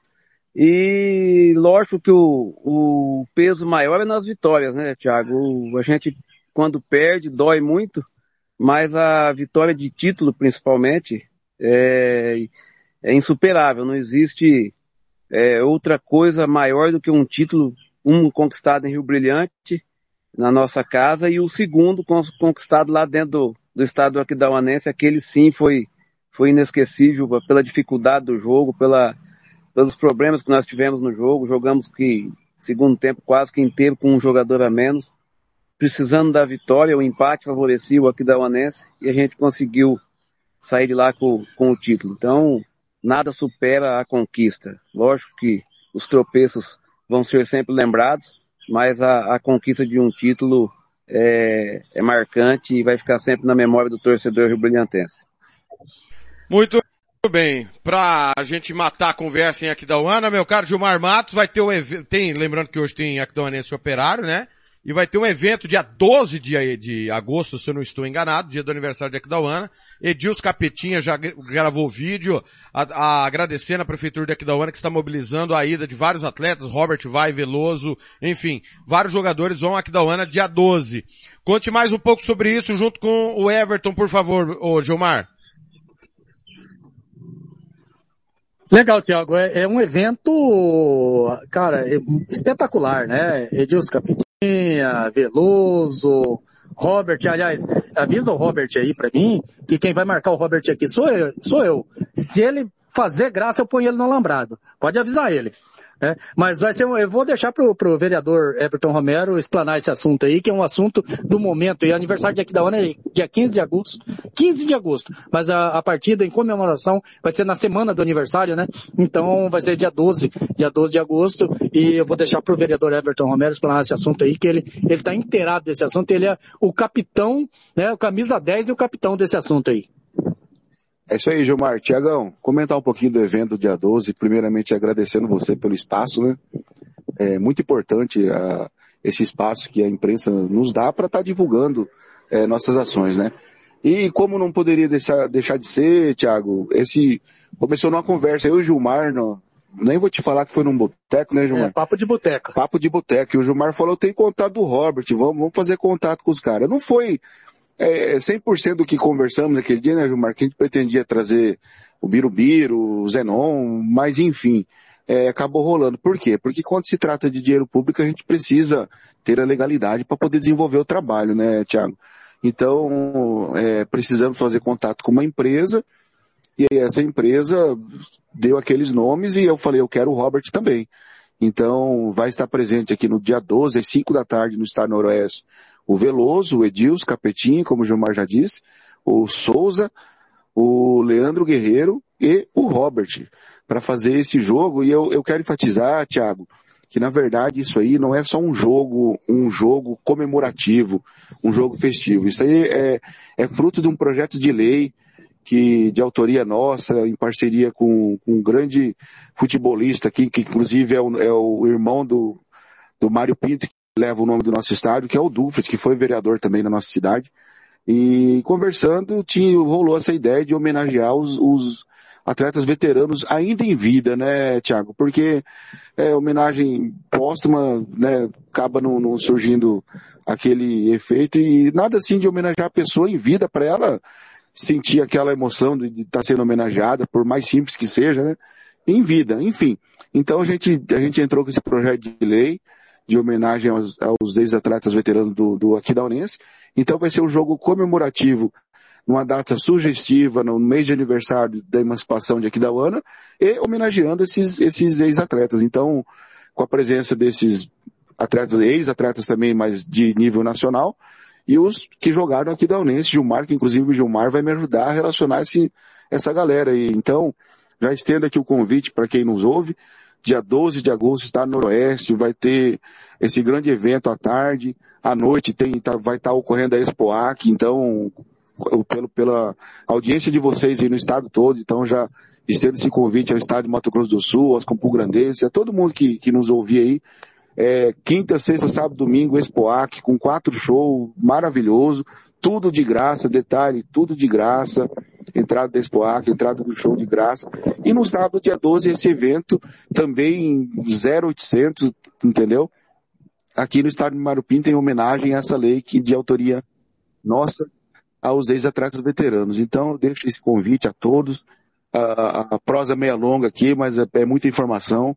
Deixo o agradecimento ao nosso prefeito Odilon, que quando eu apresentei o projeto, ele falou para mim, é recurso seu da Câmara, você manda para cá, paga e pode fazer, então, sem esse aval dele a gente não faz nada, então, muito obrigado, prefeito Odilon, por, por estar nos atendendo nesse sentido. E aí a gente busca parceria para estar tá realizando o evento, né? Então, acho que, resumidamente, seria isso, Thiago. Mais uma vez, muito obrigado pelo espaço, amigo. Ô Ilie. Ô, Thiago. Só um é... pouquinho, Gilmar. Só um pouquinho, Gilmar. Ilie, você foi, você foi convidado para jogar, Ilie, esse jogo ou não? Eu fechei seu microfone, Ilie, que tava com barulho. Aí eu acabei fechando. Abre o microfone, por favor. Você foi convidado, é, Thiago. Ah. É, infelizmente não me convidaram, cara. Eu acho ah. que é, não acredito, é, é, um, é, uma falha. Sério? Da, uma falha da organização aí, né, Thiago? Pô, o, o Gilmar, Gilmar falou pra mim, o Gilmar falou não, pra não, mim, Lê. Não, não, pera Gilmar aí. falou pra mim pera no PV que você não foi convidado porque os caras estão com medo do Águia ganhar mais um troféu lá em Aquidauana, Lê. Você, o, o, o Thiago é um fanfarrão. É que eu e o Everton, nós estávamos, sabíamos que você ia participar do, do Música Futebol e Cerveja de hoje, e nós queríamos é. fazer esse convite para você ao vivo. Ao né? vivo, ao né? Porque tá é, eu não sei se você sabe, mas meu pai é natural de Rio Brilhante, cara. Minha família, por parte do meu pai, é Rio Brilhante, Dourados, né? Então eu torço também pelo Águia Negra. Aliás, eu tenho uma camisa do Águia Negra presenteada pelo Gilmar Doquinha e eu guardo com muito carinho, cara. Então oh. você está convidado ali. Tá certo, obrigado pelo convite. Vamos, se for possível, a gente vai, apesar da distância. E o Doquinha é um grande goleiro aqui, viu? Se você puder ter a oportunidade de levar o Doquinha para ser goleiro nesse evento aí, ele já te presenteou com a camisa, você deve essa para ele também. E, e, mas é um prazer saber que vocês são da região aqui, seu pai da, de Rio Brilhante. E futebol é isso, é parceria, é amizade acima de tudo, que a gente tem que ir, ir formando essas amizades aí pelo caminho da bola, que é muito, muito complicado, difícil para nós. Mas é, eu agradeço o convite, mas pela distância é complicado para a gente estar tá, tá presente e eu espero que seja aí uma, uma grande festa aí que vocês estão organizando e que possa ser concluída aí com, com muito sucesso. O Everton Fonseca, Gilmar, ele mandou aqui para antes de você finalizar aí com o Everton, ele quer saber quantos títulos o Águia Negra ganhou em cima do Aquidauanense e ele diz que o Ilie não vai pra Aquidauana com medo de ter que correr da polícia. Esse Everton você, o que tem de bom é ser Santista, cara. O resto é complicado, hein? Um abraço, Everton, meu amigo Everton Fonseca. Mar, pois não, Elie, pode falar, Elie. Você foi citado. Ô, Elie, você tá com medo da polícia, né, aqui da ONU, Elie? Não, a polícia lá já, no final ficamos amigos, deu tudo certo, não teve problema mais não. Tudo em casa. Muito bem. Ô, Gilmar, a torcida do Águia tá de campana ligada. Por favor, suas considerações finais, suas perguntas finais aí pro Everton. Everton, ou vou fazer uma entrevista com o Xandica e com o Everton. Já, já coloca aí, Everton, na sua agenda em agosto. Nós vamos espremer vocês aqui, hein? A nova gestão do Aquidauanense. À vontade, Gilmar. É, primeiro que eu tô já vendo a possibilidade da Rádio Futebol na Canela vir com seus profissionais todos, né? Você, Fernando Blanc, aí, os comentaristas que são pessoas é, é, de extrema categoria no, no, no, no cenário do rádio sul Mato Grossense. A gente está vendo a possibilidade aqui, já vou conversar com você depois em off, para a Rádio Futebol na Canela transmitir o jogo, né, do dia 12. Então eu já vou, vou apertar o vereador aqui, pode deixar que eu apertar ele, para a gente trazer a equipe da Rádio Futebol na Canela aqui, para a gente fazer esse jogo aqui também. Mas vou passar pro Everton, o Everton, rapaz, está se coçando aqui, ele precisa falar que ele é, cara. Ô, ô Tiagão, primeiro eu quero enfatizar uma situação. É, hoje, dia 22, 7. É, apesar da gente ter, ter, esse evento já mais de mês que a gente está programando, os vídeos do, dos, dos atletas estão tá mais de mês com a gente. Ontem que eu repassei ao Gilmar, que ele já tinha uns, e vou te dizer, é o, é o, é o primeiro veículo de imprensa que a gente está falando desse, desse evento dia 12. É com você, Thiago, Rádio Futebol na Canela, é, até por consideração e respeito ao Gilmar, que foi um assunto começado por nós numa conveniência, tomando uma geladinha, você entendeu? Então, é, é o primeiro veículo de imprensa. Essa semana eu, eu faço as rádios locais aqui para divulgar o evento, então eu queria dizer isso. Então, o, ele falou de convite. O convite não foi para ninguém ainda. Então é o primeiro convite oficial que eu faço agora, ao vivo, no seu programa também, para o presidente Elie.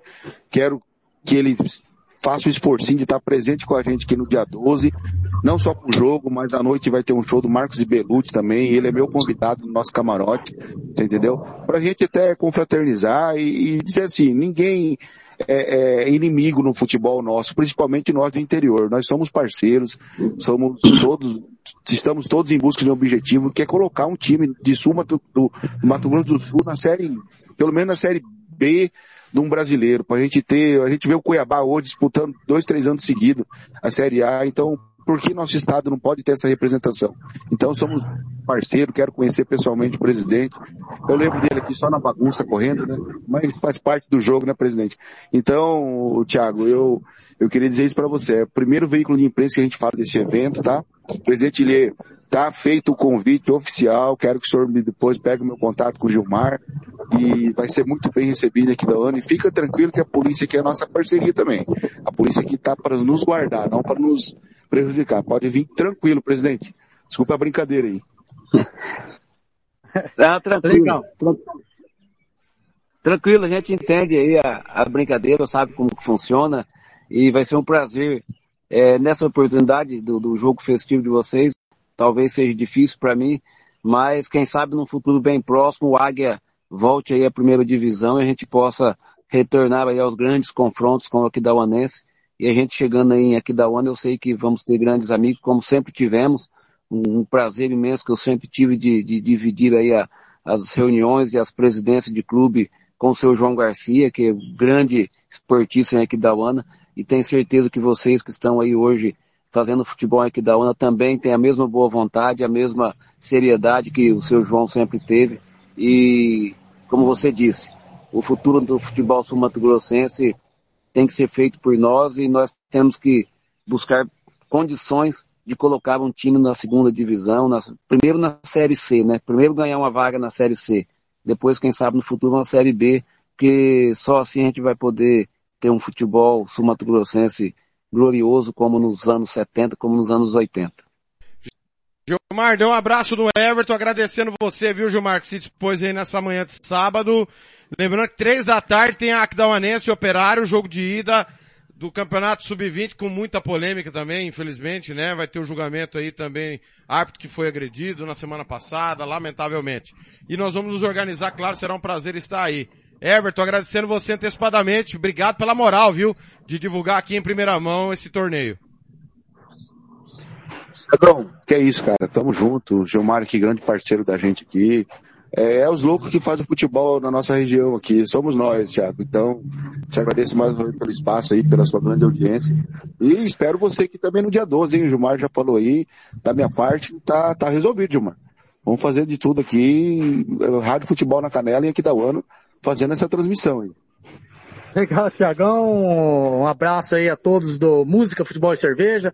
Um abraço ao presidente Elie, é, pessoa que recebe a gente com muito carinho lá em Rio Brilhante, cara. A imprensa em Rio Brilhante é tratada com carinho e respeito, cara. O Doquinha é especial, cara. Um cara do bem, um cara gente boa. Mas também, né, com esse nome Gilmar, cara, o cara tem que ser gente boa. Não tem jeito, né, Elie? Um abraço, Elie, um abraço, Thiago, um abraço a todos os ouvintes do Música, Futebol e Cerveja. Eu vou ficando por aqui.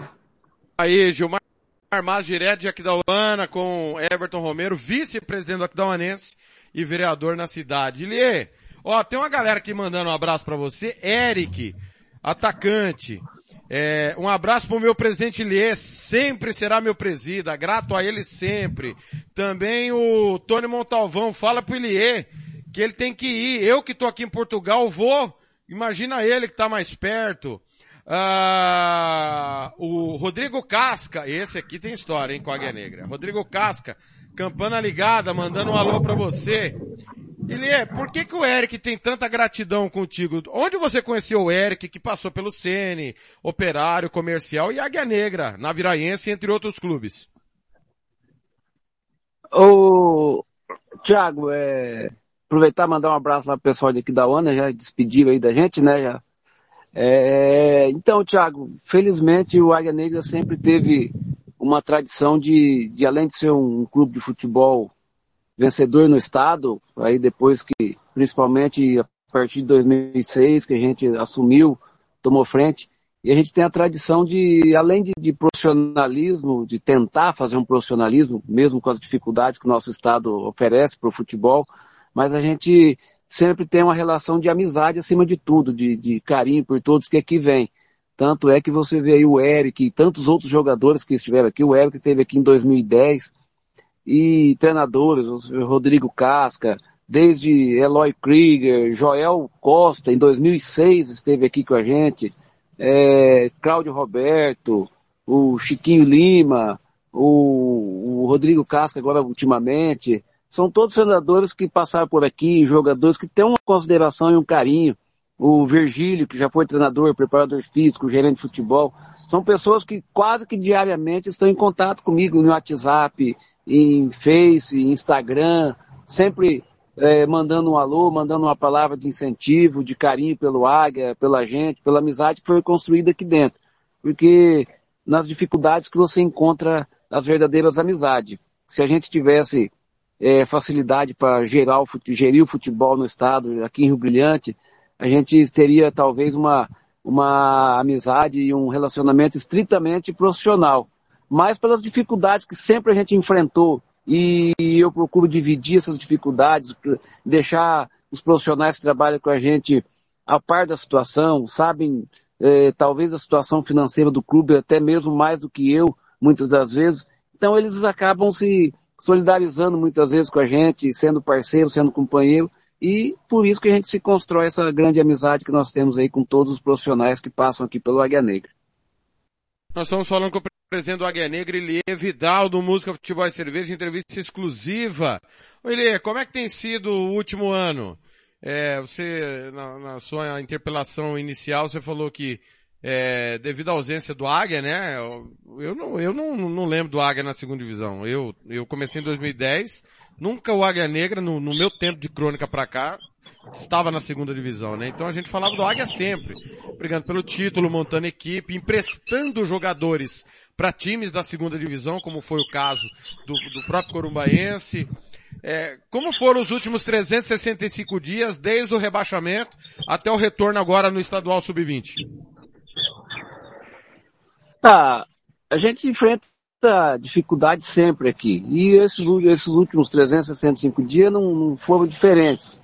Lógico que não tivemos atividades, é, não teve competição profissional. A gente passa por problemas financeiros como sempre para montar uma equipe. Essa, esse sub-20, a gente fez uma parceria com professores da, das escolinhas do município aqui, que o ano passado todas as categorias de base que nós disputamos campeonato estadual foi através das escolinhas do município, da prefeitura, e esse ano a prefeitura não queria é, trabalhar com o sub-20, como foi trabalhado nas categorias menores do ano passado, sub-13, sub-15, sub-17. O prefeito entendeu que o sub-20 era difícil e muita despesa. Então foi uma parceria somente com os professores da, das escolinhas.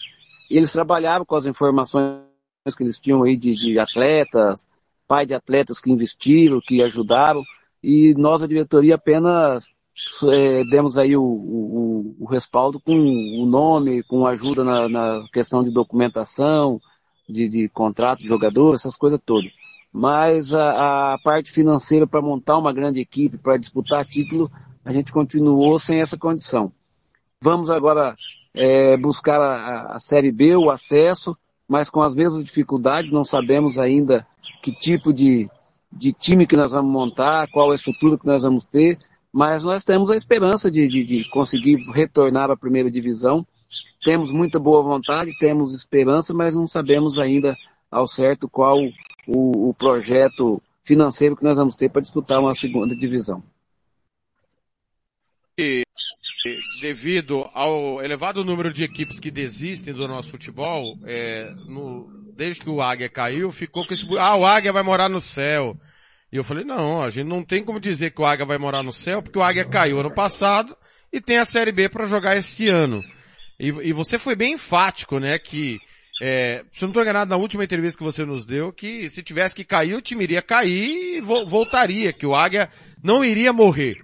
Como é que foi esse período aí? Teve, você repensou futebol, repensou o Águia voltar, repensou parar tudo? Conte um pouco sobre isso.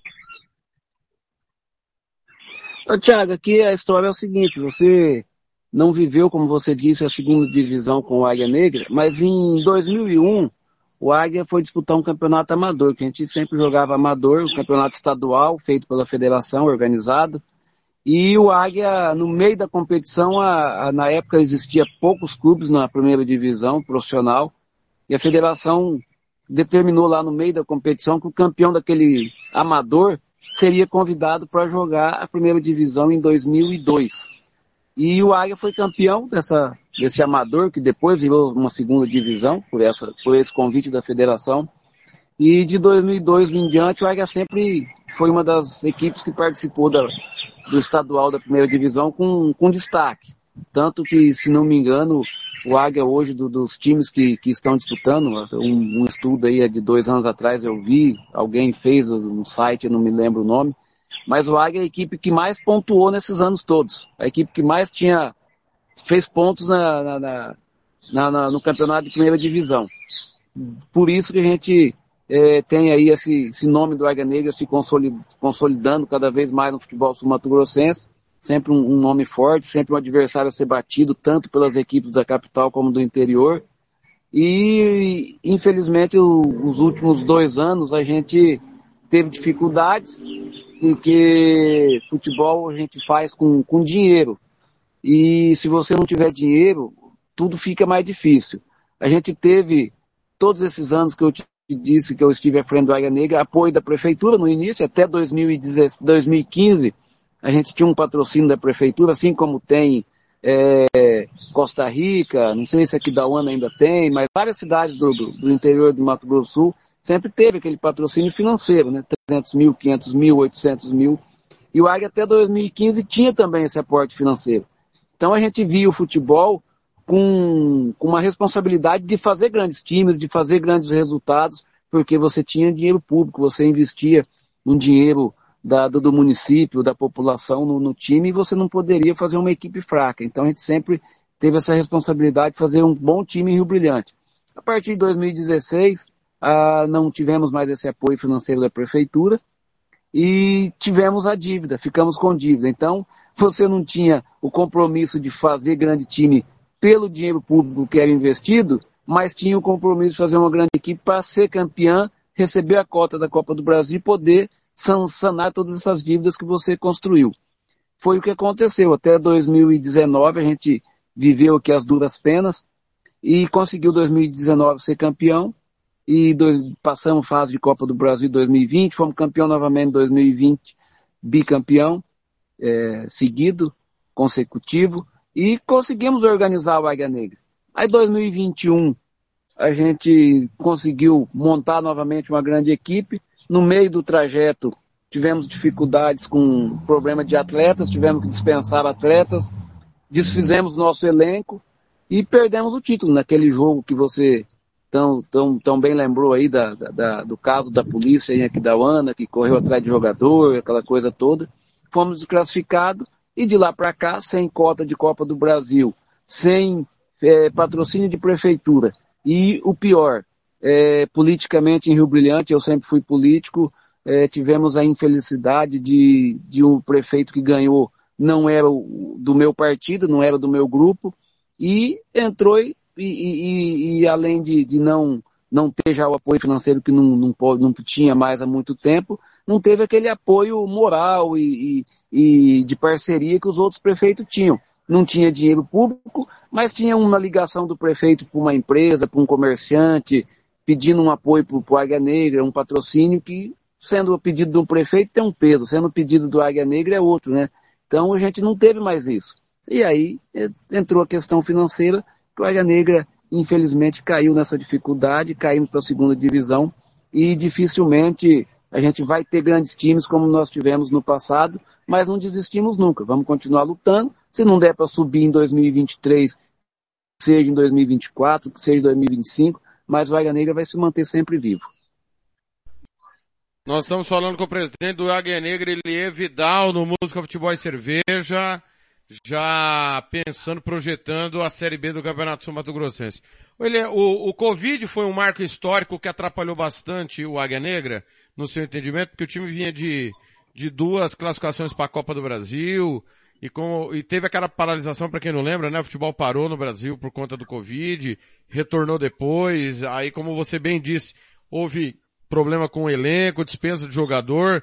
Foram coisas que contribuíram para essa dificuldade financeira, porque tem, tem muita gente que não entende, ah, é, recebeu cota de Copa do Brasil, você já cansou de explicar, os programas inclusive estão no YouTube, no Facebook, para quem quiser, nos nossos canais no Spotify, é, que tinha dívida para pagar e a dívida foi paga com a cota de Copa do Brasil. Você tem que dar uma premiação para os atletas, tem que valorizar o elenco. Mas o Covid foi um marco histórico que atrapalhou demais financeiramente o Águia? Sim, Thiago, atrapalha, atrapalha sim, porque, como você disse aí, que você mencionou todas as dívidas que a gente pagou, todas as despesas, é, o custo de um time para ser campeão é 500, 600 mil era, né, quando nós fomos. Uh, depois que você é campeão já sobe para 700, porque tem valorização salarial de treinador, de comissão técnica, de jogadores e, e as despesas aumentam. Então, o, o, Covid veio no momento mais importante da história do Águia Negra, veio o Covid. O Covid. 2020, a gente disputou uma Série D, fazendo bons jogos. A gente disputou a classificação até na última rodada, até na penúltima rodada, é, com chance de classificar, mas jogando com estádio vazio. Se a gente tem sete jogos, a gente teria em casa, seis jogos em casa, você teria seis jogos para você fazer renda, você melhoraria poderia ter melhorar o, o elenco. Aí 2020 disputamos novamente uma Copa do Brasil com o Vitória da Bahia, fizemos um jogo aqui, é, a meu ver, é, é, quase que parelho com eles, quase passamos de fase novamente, tomamos um gol, a meu ver estava impedido, mas mesmo assim a gente não, não tinha um elenco estruturado como 2019 para passar de fase, mas chegando perto. Quem sabe se a gente tivesse a força da torcida naquele jogo como nós tivemos contra o Sampaio Correia, tivesse o estádio lotado novamente contra o Vitória, talvez a gente passaria de fase. Eh, eh, você sabe que a força da torcida ajuda, empurra o jogador, é, motiva. Então, vários fatores que atrapalhavam. Jogamos o campeonato é, estadual de 21 novamente sem torcida e, e, sem renda, que é o principal. Então, tudo isso atrapalhou. O Covid veio num momento, é, infelizmente, para o Águia Negra, veio no pior momento que poderia ter. Quer dizer, o melhor momento da história do Águia Negra, bicampeão, a gente não tinha torcida, não tinha é, o apoio das arquibancadas e também o medo do empresário da crise, o medo do empresário do futuro, que também não, não, investia em patrocínio, não ajudava a gente com patrocínio, porque ele também não tinha uma segurança financeira com os negócios deles.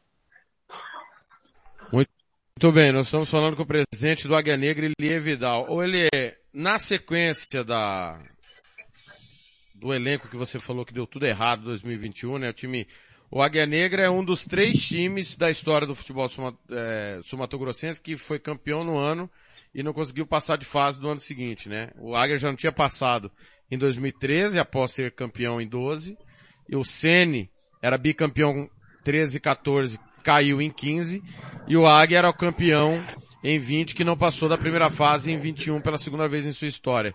Já mostrava ali que o Águia teria problemas e você, na sequência, entende que fez parcerias equivocadas, o Águia Negra teve envolvido aí com suspeita de manipulação de resultado, venda de resultado, é, a pior campanha da história em número de derrotas, gols sofridos, é, vexames assim que a gente nunca viu o Águia Negra passar. E na sequência o rebaixamento? Então, Thiago, o, o Águia Negra como você disse, todos essa, esse relato que você fez. E nós tivemos, como eu te disse, de 2016 até 2020, quando nós recebemos a cota da Copa do Brasil, é, só eu, minha família e as pessoas mais próximas sabem o que a gente passava aqui com relação à dívida que o Águia Negra tinha. A gente tinha construído uma dívida grande é, e sofria todo mundo. A gente ia todo ano para o campeonato com, com um elenco que ia custar 400 mil reais, vamos dizer assim, e eu tinha 200 mil garantido. E minha família desesperada, você vai se enterrar mais, vai ter que vender casa, vai ter que vender carro. E eu ouço isso aí de outros dirigentes do Estado que fizeram isso. E a gente ouvia também. Porque o, o presidente do, do, de um clube, quando o clube não paga as dívidas, não tem patrimônio, não tem de onde tirar, acaba indo para o CPF do presidente. É ele que vai pagar. E a gente ouvia esse sofrimento aqui, a família pressionava e tal, aqueles, aquele desespero. E conseguimos, com a cota da Copa Brasil 2020, pagar essas dívidas, solucionamos todos os problemas. E em 2021, a gente terminou o campeonato, como eu te disse, quando nós tivemos a dispensa de dois jogadores, a gente não, não fizemos o pé, pusemos o pé no chão. Eu, eu poderia novamente fazer contratações, contar com a, com um, um, título e depois vir o dinheiro da Copa do Brasil e pagar essas dívidas que novamente seriam criadas, ou pôr o pé no chão, falar, o time que nós temos, como eu disse para o Rodrigo Casca, o time que nós temos é esse, você quer dispensar o jogador por indisciplina, vai dispensar, mas não vai ter reposição, e vamos com o que tem. Foi o que aconteceu, fomos naquele último jogo aqui da UANA, precisando da vitória, com, jogando com meia esquerda de zagueiro, com, com lateral direito de zagueiro na outra zaga, porque não tinha elenco mais. Mas não quisemos fazer loucura. Terminamos aquele campeonato ainda assim, com todas essas dificuldades, com quase 100 mil reais de dívida. O que, que eu fiz? Tem uma série D para disputar. Sem um centavo e 100 mil de dívida. Tinha essas propostas de parceria, todo dia aparecia uma como aparece todo dia. Até então não se falava tanto nessa, nesse movimento de aposta. Apareceu um parceiro que pagava essa dívida de 100 mil reais e assumia toda a despesa do clube para jogar uma Série D. Eu não tive dúvida, eu passei para eles. Quando começou o campeonato, a gente viu que, que era suspeito. Eu não posso provar, mas era claramente suspeito que era um, mais um esquema de aposta que, estava, que, que a gente tinha aqui no, no Águia Negra. Não temos prova, não tivemos prova disso até hoje, mas os resultados todos levam a crer que, que existia ali um esquema. Só pode, só pode ser isso, porque os resultados eram muito, muito estranhos, jogos que jogador fazia pênalti sem necessidade e tantas outras coisas que aconteceram. A gente arrepende, mas uh, já é tarde, hoje não tem mais o que fazer, talvez fosse o, surgisse uma oportunidade de a gente viver esse momento novamente, dois meses antes eu já de, eh, desistiria da competição, porque no momento em que chegou não poderia mais desistir, a gente teria que jogar o campeonato senão a penalidade seria maior. E, mas hoje a gente enxerga que essas parcerias dificilmente dão certo, não acredito mais em parceria, tanto é que rebaixamos no ano seguinte e esse mesmo grupo queria é, é continuar com a parceria, como eu disse que não aceitava mais, eles foram para Coxim e lá você sabe mais ou menos o que aconteceu. a gente também não teve, é, é, é, não, acho até que teve prova, né? Porque foi punido o, o, o pessoal da parceria, não o clube, né? Mas eles foram para Coxim. Talvez se eu tivesse ficado com eles, a gente não teria rebaixado. Mas quando eu vi o, o tipo de negócio que era feito, eu desisti, preferi enfrentar o campeonato 2022 com todas as dificuldades que nós tivemos, mas rebaixar, mas rebaixar de cabeça erguida. Com o presidente do Águia Negra, Elie Vidal, falando tudo desse último ano, desse ato de competições do Águia Negra, sem Série A e se preparando para a Série B. Elie, como é que foi não participar do estadual? Foi difícil para você? Pela primeira vez, se eu não estou enganado, na sua gestão, o time não participou da Série A. Como é que foi ver a distância, a disputa do campeonato? Tivemos aí polêmica de arbitragem, né? Erros. Olha, eu não me lembro de um campeonato com tantos erros de arbitragem para um time só. Do início ao final, Costa Rica, na dúvida, teve a seu favor. Inclusive, esse lance aí que foi está sendo cobrado, né, do, do Salmásio ser julgado porque o que ele escreveu na súmula não aconteceu em campo. Como é que você viu a distância esse campeonato? Ah, Thiago, eu vi, não assisti nenhum jogo ao vivo, mas eu via sempre pelas, pelas é, matérias que você posta, é, lá aquele outro site lá, não sei se é teu concorrente, se eu posso falar, mas eu, é, arquibancada, se não me engano, sempre está postando sempre também tá, tá, tá postando. Enfim, enfim, as pessoas que lutam pelo nosso futebol, né, que postavam. E eu vi os lances e vejo com, com estranheza, com surpresa, porque nos últimos anos aí, nos últimos já tive reclamação de arbitragem, mas lá atrás, tipo de 2009, 2010, se não me engano, aí de 2011 para cá, 2012, não, o, o, futebol do Mato Grosso do Sul, a gente tinha até tranquilidade para ir em todos os jogos, tanto em casa como fora, porque as arbitragens sempre foram exemplares, arbitragens muito boas. É, fico surpreso até de ver críticas aí ao, ao Salmásio. Salmásio apitou muitos jogos do Águia Negra, sempre foi bem. É, não só ele, mas o, o, o Matheus, o Volcop, é, Tiago Alencar, não tenho reclamação nenhuma desses, desses árbitros. Acho que a, a nossa arbitragem estava num nível muito bom. Então fico surpreso com esses lances, vi o lance, tá certo que é uma filmagem um pouco longe, lá de, de, de Costa Rica, mas parece que foi, aconteceu sim o, o erro da arbitragem pela filmagem, a gente não estava presente e nem tem uma imagem mais próxima, mas a gente fica triste se houve erro. Mas eu, por outro lado, eu, eu entendo, Tiago, que se houve erro, não quero acreditar de maneira nenhuma que foi por, por é, desonestidade. Talvez o erro, uma falha, um momento difícil do, do, do, árbitro de ter cometido esses erros. Porque, pelo que eu conheci da arbitragem sul-mato-grossense, é uma arbitragem séria que procura fazer o melhor e a gente espera que esses erros sejam corrigidos para os próximos anos. Ele é, é, nos últimos dias, eu fiz duas entrevistas. Uma com o presidente do 7 de setembro, o Tony Montalvão, que mandou aqui, inclusive, uma mensagem agora, é, uma junção de forças com o Estevão Villiers à frente de um projeto de um clube como operário, ele deu um exemplo, tenho certeza de um acesso à Série C do Campeonato Brasileiro. É, e entrevistei também o ex-presidente do operário, Estevão Petralas. Ambos falaram sobre o mesmo tema, e a mesma coisa. Chiquinho Lima, com quem você trabalhou, inclusive você deu a primeira oportunidade para ele ser treinador aí no Águia Negra. É, o Tony falou que onde ele for, onde ele mandar, o Chiquinho não trabalha mais com ele. O Estevão disse que ele prefere um profissional com um perfil diferente, que não faça um motim, que no momento de guerra é, não coloque mais gasolina no fogo.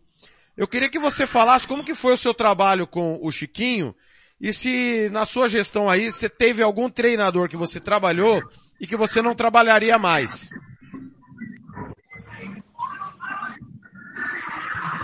Ô Thiago, o... aproveitar também mandar um abraço pro, pro Tony, pro, pro, pro Estevam, enaltecer o trabalho do Estevam, tanta, tanta crítica que a gente ouve para tudo, para dirigente de futebol no estado.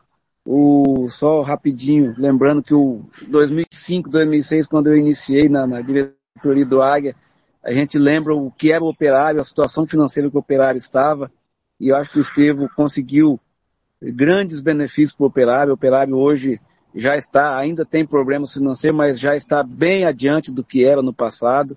E, e dizer aí eh, também com relação ao Tony, né, como é difícil o futebol sul Mato Grossense. O que o Tony investiu no, no 7, 2016, 2017, e o retorno não, vem. Você tem conquista, mas o retorno é pouco. E hoje o Tony enfrenta também dificuldades e problemas financeiros já relacionados desde 2016, 2017, com relação ao 7 de setembro. Com relação aos treinadores, já foi o que eu disse aqui no início, né?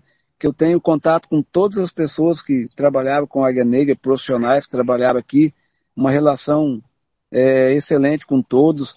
E futebol você tem que, assim como política, eu vivi, desde que eu nasci, eu vivo em política. E você aprende a conhecer as pessoas, você aprende a respeitar o que a pessoa tem de bom, o que a pessoa tem de ruim, e cabe a você é, selecionar o que esse aqui tem de bom eu pego, o que ele tem de ruim eu esqueço, deixo para lá.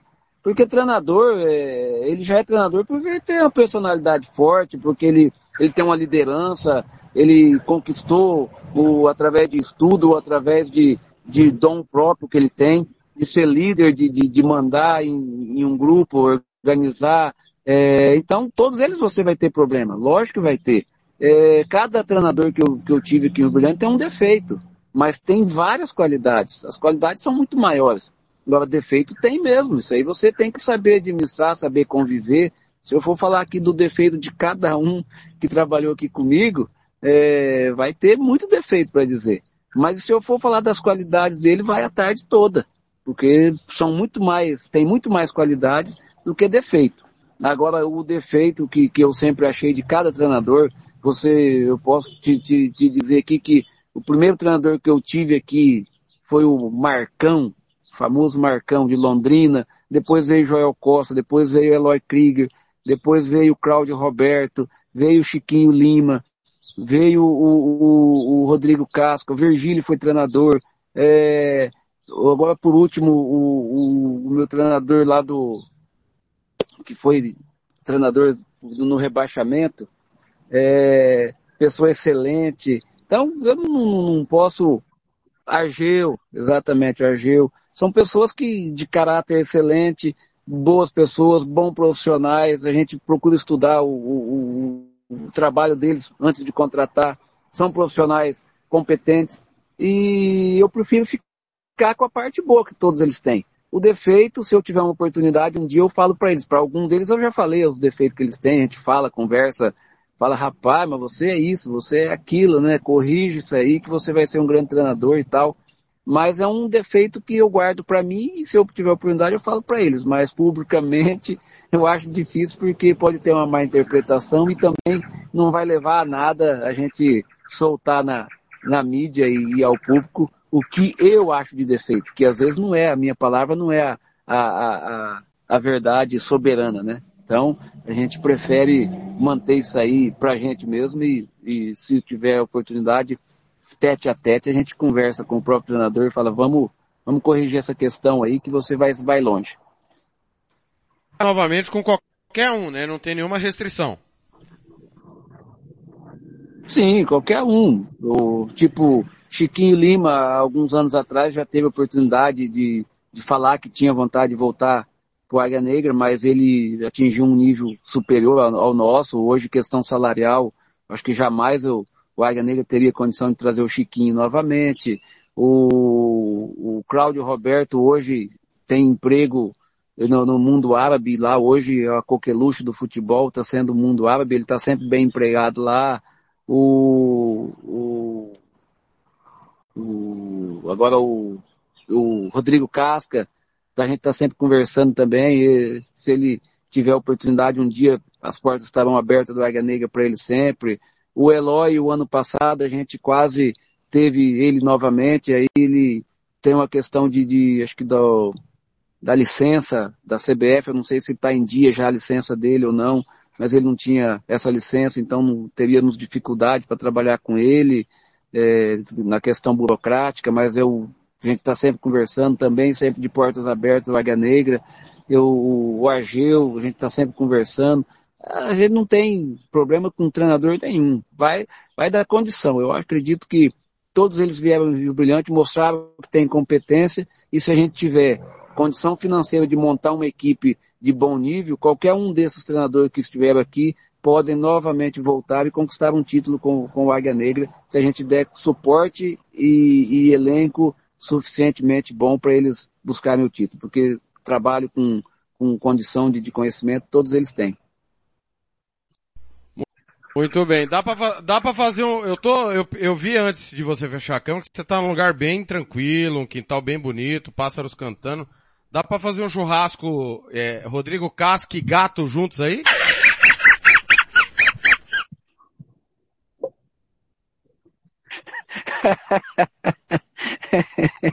é, o Rodrigo Casco e o Gato, eles, eles se estranham, porque é aquilo que eu te disse, Thiago.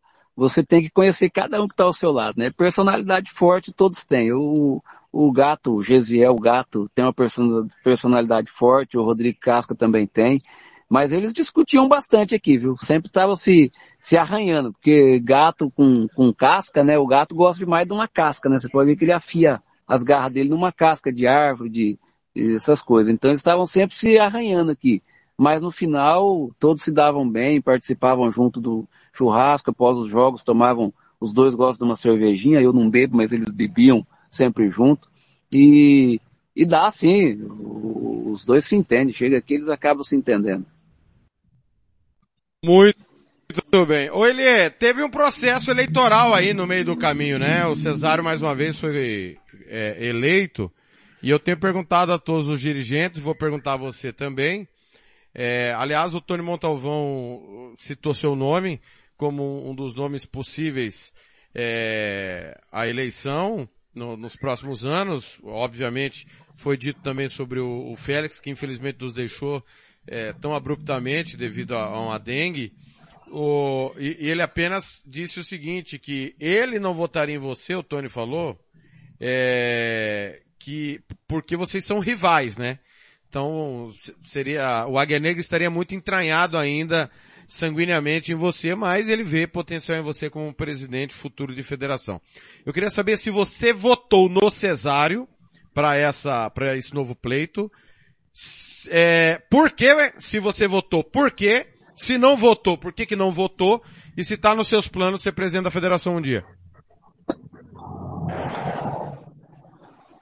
Ô, Tiago, vamos, vamos relembrar algumas coisas. Em 2016, se eu não me engano, é, eu volta e meia dava umas engalfinhadas aí com o Cesário, fazia algumas, peitava ele em algumas coisas. E em 2016 a gente estava num jogo aí em Campo Grande do Águia com o Novo Operário, e, se não me engano o Nielder, né? acho que é o Nielder, né? O, tem um site. Se não me engano, né? acho que é ele. Me perguntou alguma coisa da eleição. Isso, me, per, me perguntou sobre a eleição do Cesário e tal. Falei, ah, eu acho que está na hora de ter um candidato contra. Eu acho que precisa ter uma oposição. Não estava fazendo uma crítica ao Cesário, estava dizendo que precisava ter uma, uma, uma opção a mais, né? Cesário é bom? Tá, então vamos ter uma opção melhor, ou se alguém achar que é melhor, votar no outro.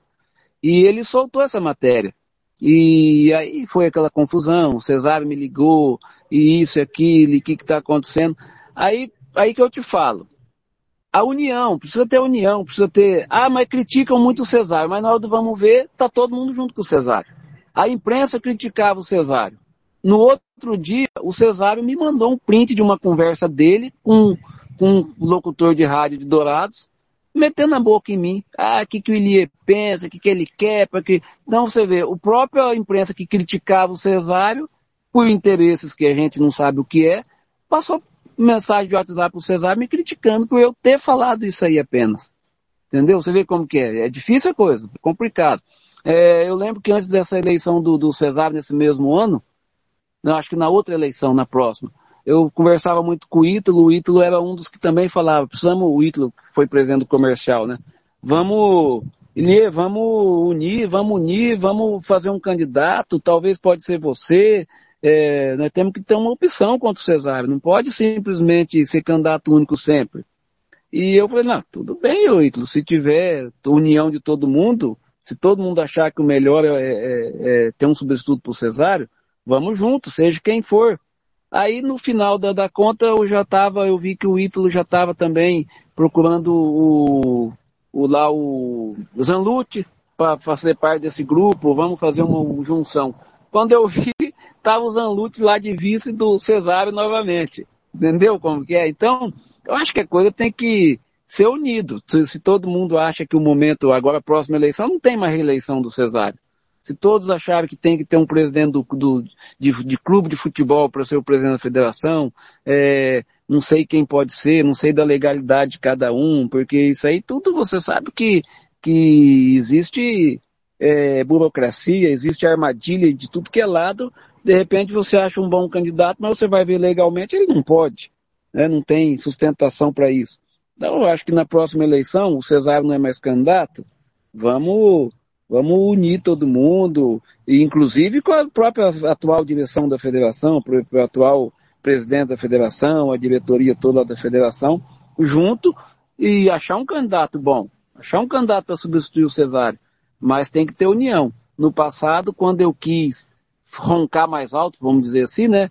É, eu, eu vi que tem traição de todo lado. Então, eu prefiro ficar na minha, aguardar, ver como que, que vai ser o, o andamento das coisas, para que no, na próxima eleição da federação a gente possa escolher um bom candidato, escolher um candidato que vai engrandecer o nosso futebol. E quero aqui, Thiago, aproveitar o espaço e dizer uma coisa, que às vezes as pessoas vão me criticar. O Cesário tem problemas? Lógico que vai ter. Quem administra uma federação aí há tantos anos sempre vai ter reclamação disso ou daquilo. Mas tem muita coisa que eu discordo da, das críticas ao Cesário. E vou dizer uma delas, algumas delas. Vamos dizer, ah, o campeonato teve jogador irregular, mais uma vez jogador irregular. A federação poderia ajudar, orientar, tudo bem, mas a, a, o principal causador do problema foi o clube. A falha maior foi do clube ter deixado é, jogar com jogador irregular. Ah, vai começar o campeonato, os, os estádios não tem laudo, não tem estádio para jogar novamente, não é o Cesário que tem que ir lá dar, dar legalidade para o estádio ser aberto. É o clube. O clube tem um estádio, ele tem que dar legalidade, ele tem que ter laudo de bombeiro, vigilância sanitária, é, laudo de engenharia. É o clube que é o responsável por tudo isso.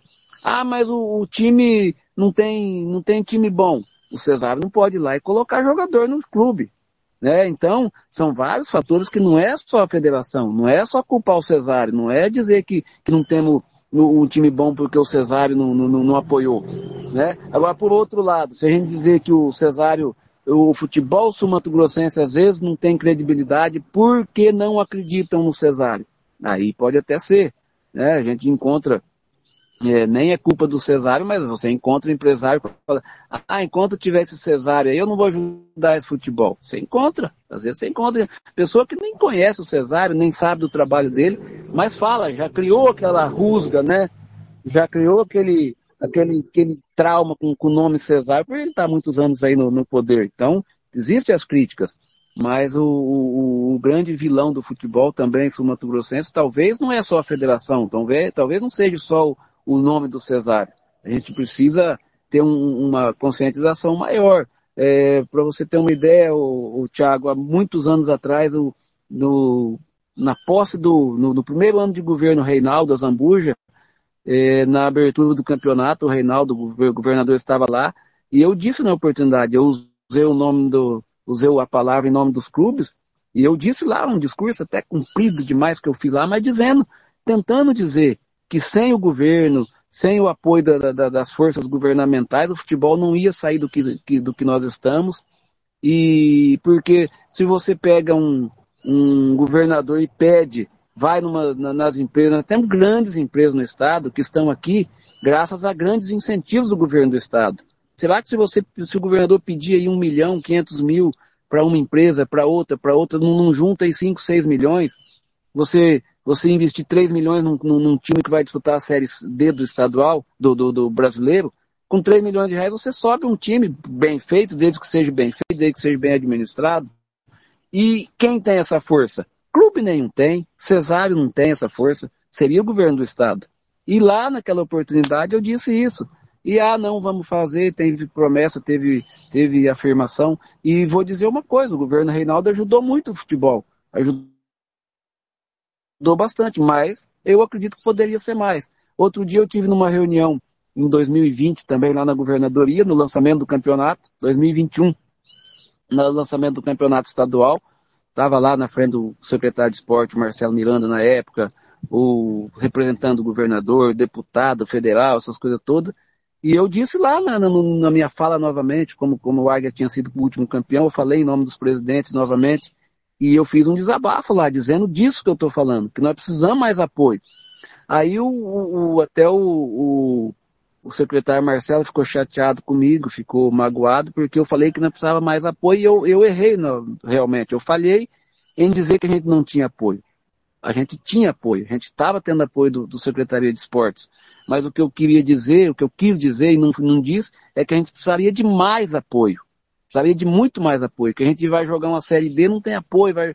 A partir daí dessa reunião, o governo passou a dar 500 mil ou depois acho que 800 mil para o time que vai jogar a Série D. Quer dizer, ele, ele ficou magoado comigo, deu ter falado isso, mas entendeu que precisava ajudar mais. E passou a dar 800 mil para o time jogar uma Série D do, do, do brasileiro. E, e 800 mil a gente sabe que é um bom dinheiro, mas para nível brasileiro não, não é o suficiente. Nós precisamos ter uma grande administração da, da diretoria do clube e um milhão e meio, dois milhões e meio para jogar uma Série D e ter chance de subir. E a gente vai conseguir isso aonde? Com os clubes desacreditados que nós temos, com a federação desacreditada em termos de patrocínio, de buscar patrocínio. A gente só tem o governo. A única luz no fim do túnel nosso continua sendo o governo. E a gente, não, não, eu acredito que não é pedir demais, porque você vai no, no governo do Pará, no governo, principalmente dos no governos nordestinos, todos você vê propaganda do governo nas camisas dos clubes. E eles investem, eles ajudam. E aqui a gente só vai sair da Série D do brasileiro o dia que a gente tiver um apoio verdadeiramente do governo do estado, que é o único que pode nos ajudar hoje. Já ajuda bastante, mas é o único que pode ajudar muito mais para a gente sair desse buraco futebolístico que nós vivemos hoje. Oi, Lê, eu vou ponderar só, só duas coisas, tá? É, é, sobre a questão do, do, dos laudos, isso aí você está coberto de razão. O ponto da federação na, na questão da, das irregularidades que todo campeonato tem, é a seguinte, a, o departamento de competições não fiscaliza. Então o Thiago da irregular joga 15 jogos irregular para a federação denunciar. E nem a federação que denuncia. E o departamento de competições precisa zelar pela isonomia do campeonato. Ela tem que falar no primeiro jogo que o Thiago está irregular. É, o que, que tem ocorrido? Por exemplo, caso o novo operário agora que escapou. O novo operário jogou um monte de jogo com jogador irregular. Quando deveria, no dia que jogou com o IVM, ter sido denunciado. Isso é uma falha grotesca do Departamento de Competição, nesse caso o Novo Operário, e também do Tribunal de Justiça que não fiscaliza as penas que ele aplica. Esse é um ponto. É, sobre essa questão. Agora, o controle de punição está coberto de razão, é do clube. O problema é a isonomia do campeonato que o Departamento de Competição não cuida. E um outro ponto, Ilie, sobre, isso não é um debate, tá galera? Só para ponderar, porque o Ilie citou esses dois pontos. A questão do apoio financeiro, ele, você estava presente quando o, o, Marcelo falou que ninguém investe em, em barco que está afundando. O governo do estado, desde o Zeca do PT, tem investido e todo ano segue estádio sem laudo, segue escalação irregular, o campeonato que vai para o tribunal e o torcedor, por exemplo, em Campo Grande, vou falar dos maiores, comercial e operário. O Operário não, não levou 4 mil pessoas na final contra o Costa Rica, no Jacques da Luz. O Comercial não conseguiu por mil torcedores em nenhum do, nem nos clássicos. Então, o governo do Pará, como você bem disse, ajuda, Pernambuco ajuda, porque tem um apelo popular, o futebol é importante nesses centros. E infelizmente, aqui se você perguntar ele na, na, na Praça Aricoelho quem que é o campeão estadual, ninguém vai dizer quanto que o Comercial foi campeão a última vez, o Operário. Então acho que essa questão do governo, é, vai para onde esse dinheiro, Elê? Porque a gente não vê melhoria. Por que, que eu, eu pergunto a você o seguinte, por que, que o governo tem que apoiar mais algo que não melhora?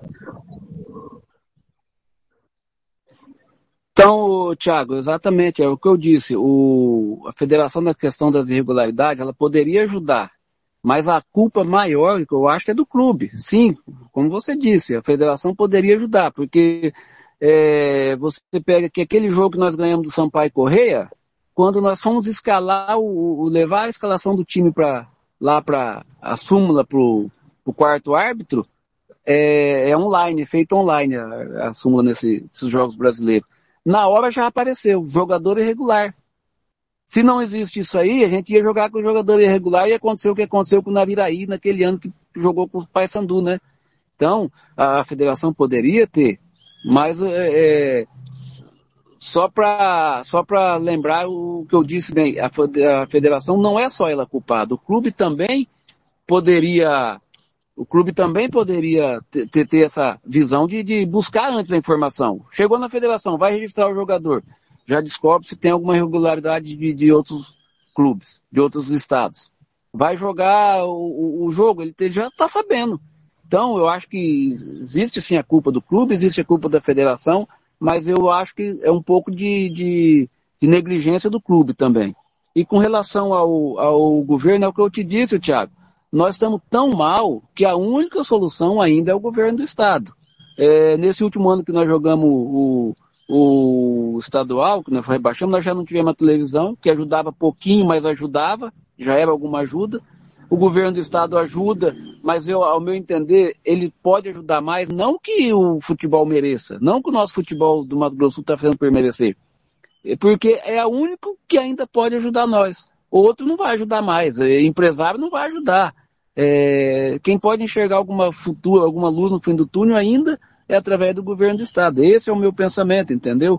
Com relação a, a, a clube, é, eu acho, é, eu sei que o operário vai ficar chateado comigo, comercial, mas eu acho que viver desse sonho de passar de, não, o operário é o maior do, do, do, do, do Estado, o operário é isso, o operário é aquilo, mas é o operário de 70, da década de 70, é o operário do começo da década de 80.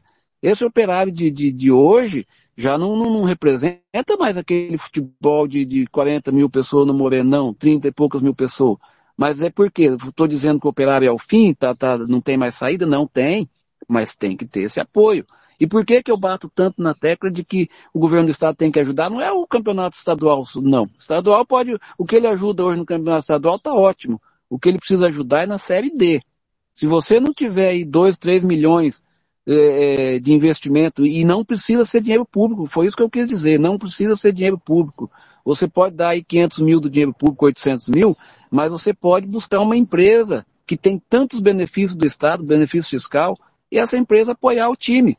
Aí entra outra questão, você tem que ter um time com diretoria séria, que vai pegar esse dinheiro e vai oferecer 10 mil para um jogador e vai pagar os 10 mil para o jogador. Que a gente é, é pode acontecer, depois não estou dizendo que, que acontece com esse ou com aquele clube, mas pode acontecer de você fazer uma folha de 300 mil e 200 mil não chegar para o jogador, é, 100 mil não chegar, 200 mil vai, 100 mil divide para o caminho. Então você tem que ter uma diretoria séria, você tem que pegar um investimento de 3 milhões, 3 milhões e meio, 4 milhões, e investir em um time de futebol que ele vai subir. Eu tenho certeza que ele vai subir para a série, série C do Campeonato Brasileiro com esse investimento. Então é nessa questão que eu, que eu quero dizer que a, a solução e que a luz no fim do túnel ainda é o governo do Estado. Perfeito. E você não respondeu se você votou no Cesário e se você acha que o caminho é ele mesmo. O, o, o Tiago, é que eu não, é que às vezes eu achei que você ia entender. o, quando eu disse daquilo, daquela toda a situação que eu critiquei, que eu disse que tinha que ter, não, nós não tivemos união. Ninguém abraçou minha ideia. E ainda teve a imprensa que passou mensagem para o Cesário me criticando. Então, o que eu quis dizer é o seguinte, não existia outra mão, não existia outra via para nós a não ser votar no Cesário, o candidato único. Você vai votar contra o Cesário? É o candidato único. Quem apresentou uma opção? Ninguém apresentou uma opção. Então nós tivemos que votar no Cesário, que era o candidato único. Tá aí então, ó. Ele não disse que é o caminho, mas disse que era o único. Tá certo? Tá aí o posicionamento do Elie Vidal. O Everton tá mandando aqui, é, se, se você vai ser candidato ano que vem, acho que ele tá falando da questão política em Rio Brilhante, né? É, se eu não estou enganado, ano que vem é ano eleitoral, né? Eu acho que é, é nesse sentido mesmo. É, é, ele é, faz parte dos seus planos voltar à política? Ah, Tiago, por, por enquanto não. Eu fui vereador por seis mandatos consecutivos. Na última eleição eu não me elegi mais. E como vocês sabem, o, eu sempre fui candidato junto com o meu sogro, que era o prefeito. Ele foi eleito cinco vezes prefeito em Rio Brilhante. E ele também é, pendurou a chuteira, pelo que ele me diz, não é candidato a mais nada.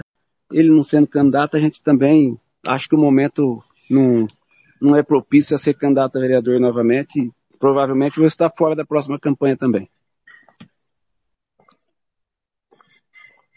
Pergunta, ele deverá estar fora é, da próxima eleição. Ó, quem chegou aqui, ó, lá do, do mundo árabe é o Cláudio Roberto. Ô Cláudio, nós já detonamos você aqui um monte, Cláudio. Você, você... ele tá indo pro treino. Ô, ele disse que você não sabe nada de bola, ô, Cláudio, que você não é de nada. Grande Cláudio Roberto. Esse é um, é um amigo que o futebol me deu. Ô, Elie tá te mandando um grande abraço, viu?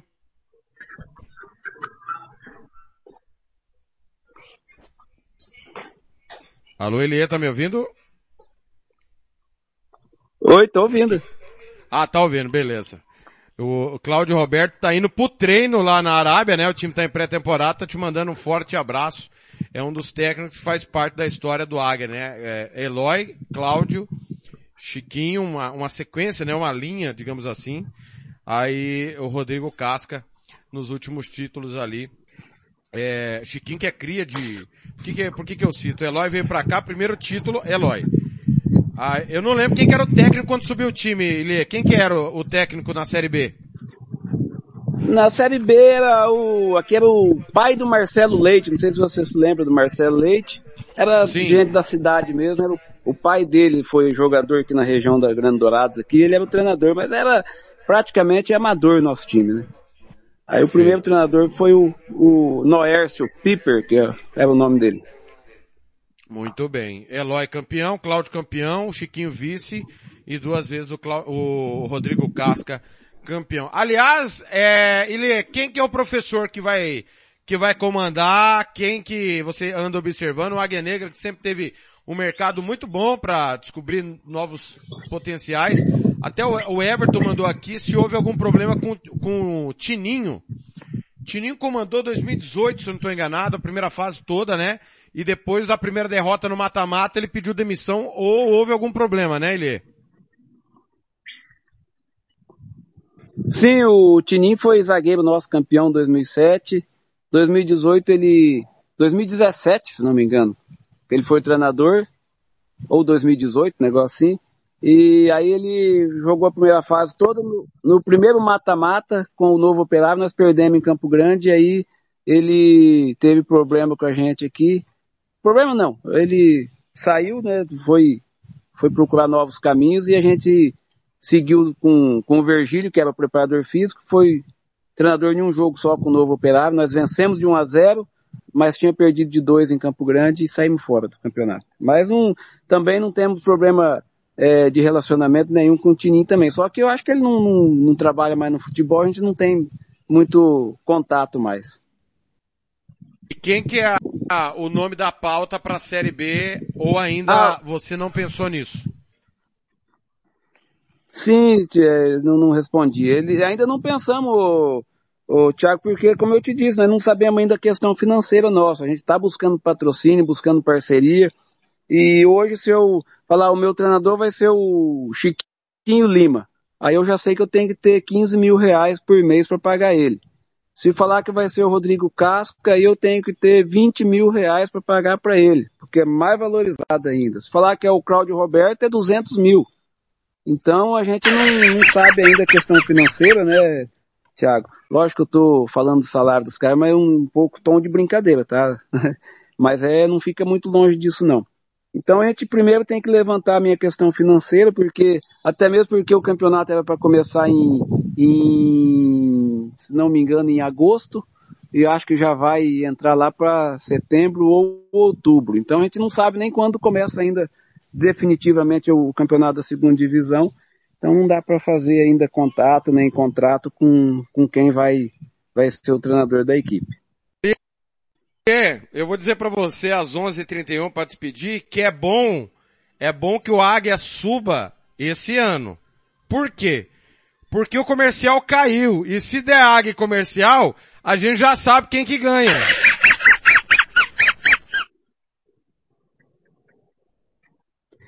Então, Thiago, mas é duas vagas, cara. Pode subir o águia e o comercial em uma outra oportunidade, né?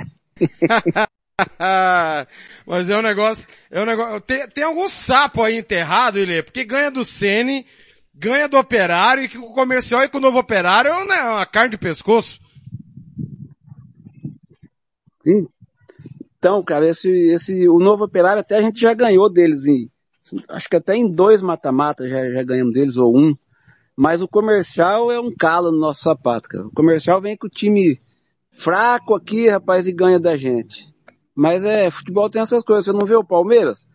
É melhor que o São Paulo em tudo. Chega no mata-mata, perde pro São Paulo. Palmeiras e Corinthians, o Palmeiras pode estar tá mal que for, sempre está dando trabalho pro Corinthians ganhando. Então, é, tem umas escritas no futebol que, que, como dizia lá o Nelson, Nelson Rodrigues, né? Que futebol é coisa que só os deuses lá para os deuses do futebol para entenderem certas coisas que acontecem. Muito bem. Ele tem alguma coisa que eu não te perguntei, que você queira dizer, que você queira desabafar? O momento é teu, o microfone é teu, fica à vontade. Ah, não, não, Thiago. Você é sempre competente nas suas perguntas, nas suas questões, nos seus questionamentos, e você sempre aborda tudo aquilo que é o que é o momento do, do futebol que, tá, que estamos vivendo. Você sempre está abordando todas as questões, todas as dúvidas, e só tenho a agradecer a oportunidade de estar tá falando com vocês todos e, e a todos que estão nos ouvindo também. Um prazer estar tá aí levando as informações para vocês e levando aquilo que a gente pensa do nosso futebol sumato-grossense. O Everton tá dizendo aqui, tomara que o Corumbaense volte, né? Para quem não sabe, a punição do Corumbaense, galera, é, a punição do Corumbaense já acabou, tá? Porque desistiu do campeonato é, de 2020. E aí o Everton manda aqui, tomara que o Corumbaense volte, porque são seis pontos garantidos. O, o Águia pode não ganhar do comercial, mas desconta tudo no Corumbaense do meu amigo Ado. Ô, Ilie, tem isso, né? É incrível como a Águia Negra faz a festa em cima do Carijó. Então, cara, você vê que, que, que, história interessante, né? O Águia sempre dá sorte. Já tivemos time bem fraco, bem abaixo da média do que a gente tinha aqui, e chegava em Corumbá, saíamos de lá com a vitória. É, são as escritas, né? É aquilo que a gente acabou de dizer, né? São são coisas que não, não dá para entender como que acontece, mas no futebol tudo é possível. E se o Corumbaense voltar, a gente torce para que volte e dizer que não temos essa, essa, esse negócio de dizer que já tem seis pontos ganho, não. A gente sempre vai ter respeito, vai ter admiração pelo Corumbaense. Sabemos que sempre vai ser um adversário difícil, apesar da gente dar muita sorte lá com eles. Mas a gente espera que volte, porque é bonito o futebol do, com o Corumbaense, hein? estádio lotado, torcida apaixonada e, e, a gente espera que o Corumbaense volte sim para tentarmos né, engrandecer o nosso futebol, ainda mais. Eu acho que o Everton tá de sacanagem com você, Elie. Pergunta pro Elie se o Picomã pode investir no Águia esse ano. Quem que é Picomã, ô, ô Elie? Ô, Thiago, o Picomã, cara, é o nosso torcedor é um torcedor, um, um dos torcedores símbolo do nosso Águia Negra. E certo. quando ele vai, o, quando ele vai no jo nos jogos, o Águia ganha. Mas pro Águia ele dá sorte. Mas para ele, Thiago, se você souber a história desse cara, você pensa no cara azarado, cara. Ele sai de viajar com alguém, o carro tomba, o carro trompa, morre um, morre outro ao lado dele. Meu Deus! Meu Deus, ah, ele é sério isso?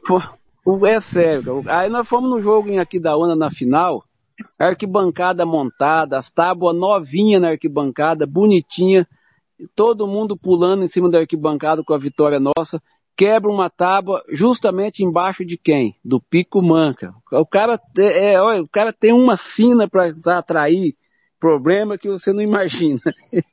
mas graças a Deus correu tudo bem lá aqui da Ana, ele caiu, machucou, mas está bem já hoje aqui. Que doideira! Que doideira! Tá aí! Meu caro Everton, tá res... ô, ô Picomã, se tombar um caminhão cheio de mulher, o motorista cai no seu colo, hein?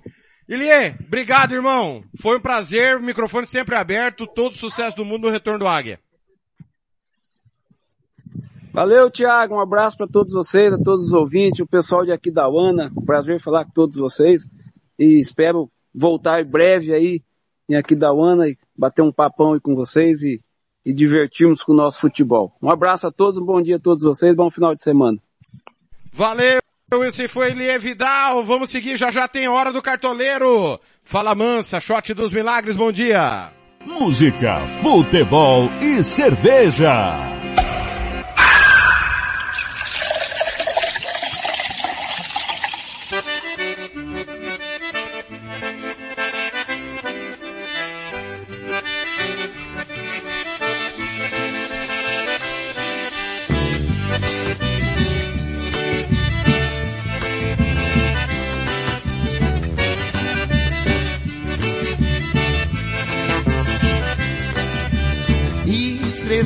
Seu nome na areia. O sangue que corre em mim sai da tua veia. Veja só, você é a única que não me dá valor. Então por que será que esse valor o que eu ainda quero ter? Tenho tudo nas mãos, mas não tenho nada. Então melhor ter nada e luta pelo que eu quiser. Ei, mas pera aí, ouço o forró tocando e muita gente aí. Não é hora pra chorar. Porém não é pecado se eu falar de amor. Se eu canto sentimento, seja ele qual for.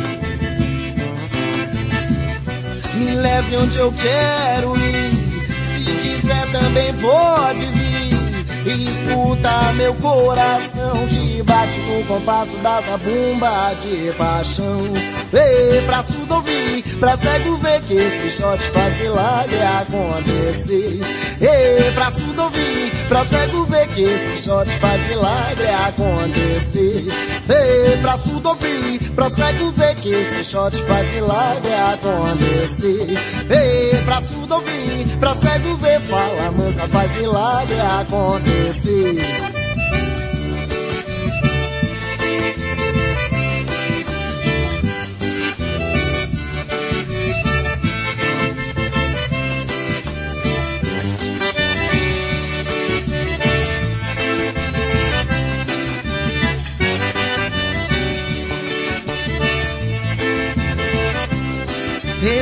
Escrevi seu nome na areia. O sangue que corre em mim só da tua veia. Veja só, você é única que não me dá valor. Então por que será que esse valor o que eu ainda quero ter?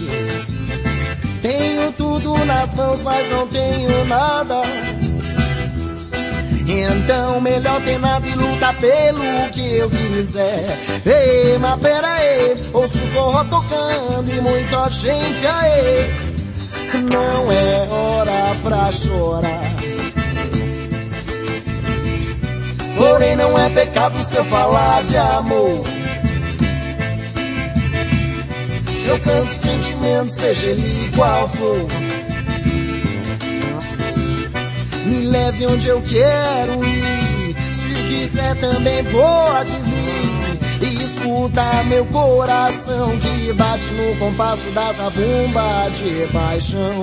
Ei, pra surdo ouvir, pra cego ver que esse shot faz milagre acontecer. Ei, pra surdo ouvir, pra cego ver que esse shot faz milagre acontecer. Ei, pra surdo pra cego ver que esse shot faz milagre acontecer. Ei, pra surdo ouvir, pra cego ver, fala mansa, faz milagre acontecer.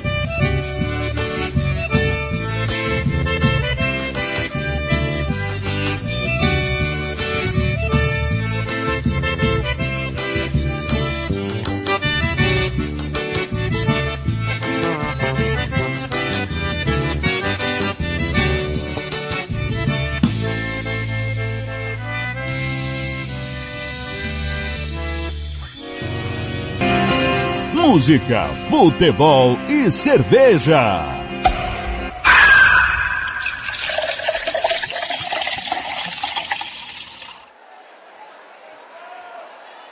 Pensei que já tivesse esquecido. Há algum tempo eu não te vejo, nem lembro o seu sorriso. Mas hoje de manhã senti sua falta. Seu cheiro no meu travesseiro ainda maltrata. E dói, dói, eu vi que dói, dói você distante. E até se eu saio com os amigos,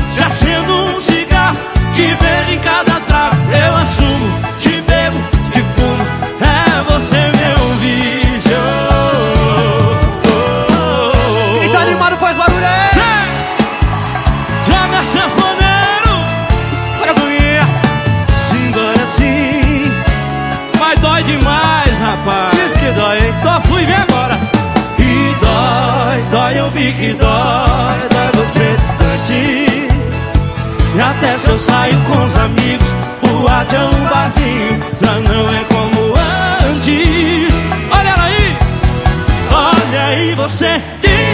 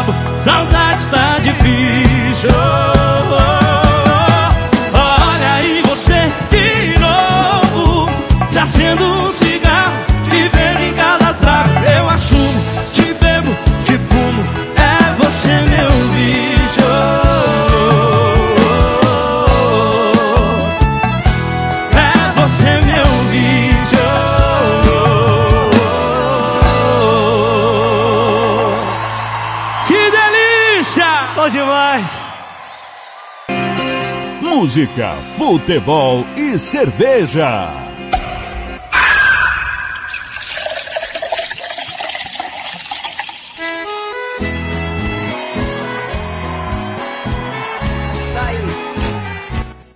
Pedido do Everton Fonseca da Delinha, por onde andei, é a rainha do rasqueado 11:45. Bom dia. Apaixonado, eu estava amargurado. Não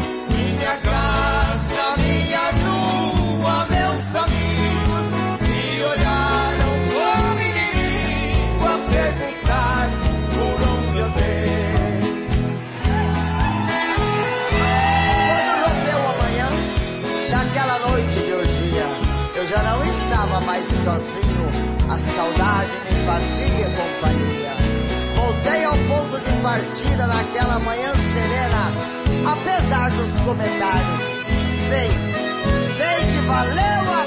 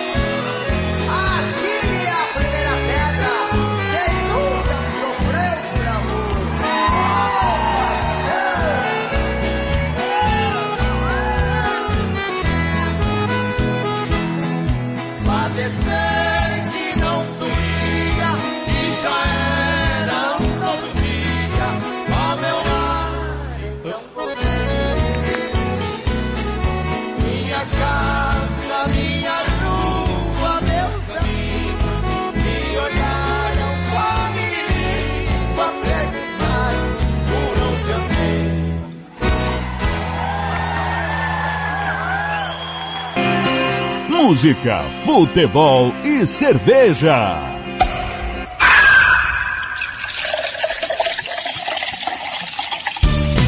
Tiago Lopes de Faria. Tô por aqui, Dali Delinha, pedido do Everton, é por onde andei, Jorge Henrique Rodrigues, é você meu vício.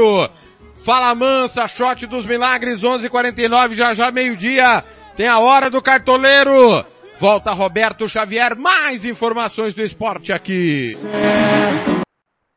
Rádio Futebol na Canela, aqui tem opinião. Música, futebol e cerveja.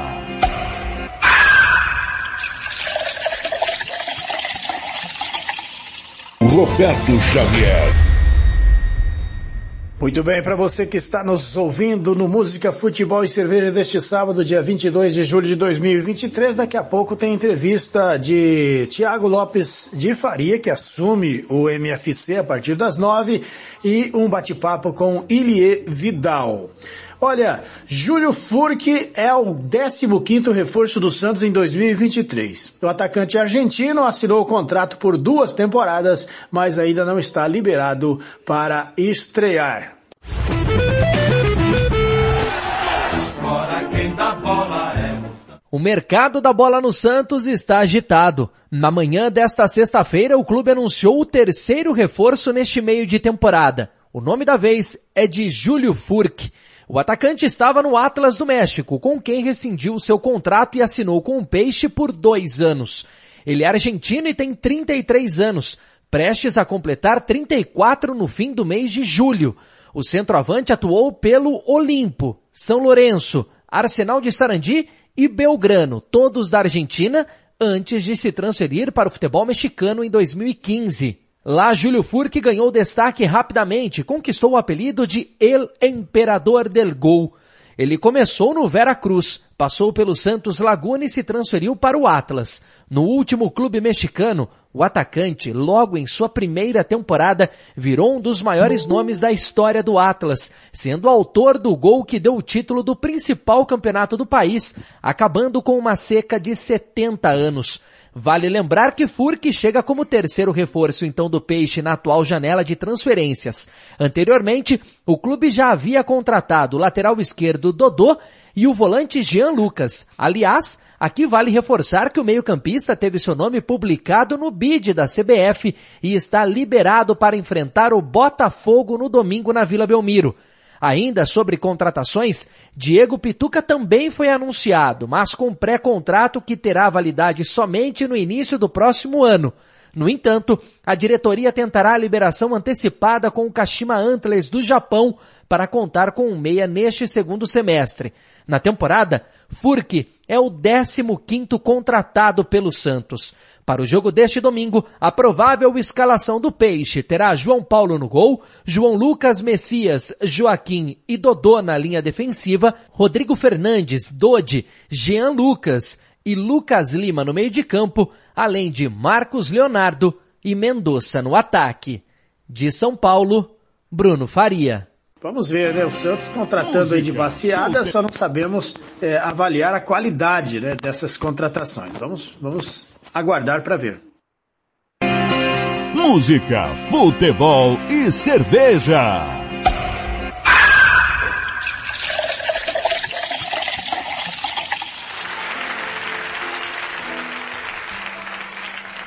I left my heart.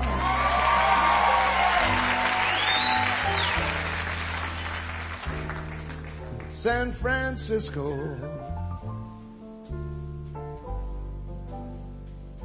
High on a hill. It calls to me.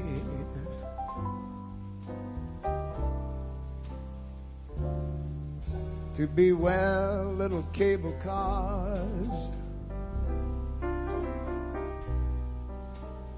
climb halfway to the stars. The morning fog may chill the air. I don't care, my love waits there.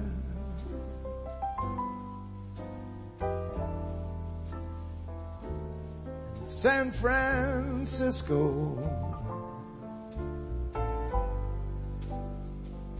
Above the blue.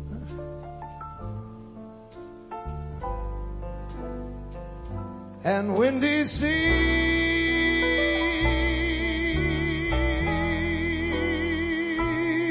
When I come home to you. San Francisco. Your golden sun will shine for me. Inesquecível Tony Bennett, que nos deixou aos 90 anos a homenagem da Rádio Futebol na Canela. I left my heart in San Francisco. Bom dia. Futebol e cerveja.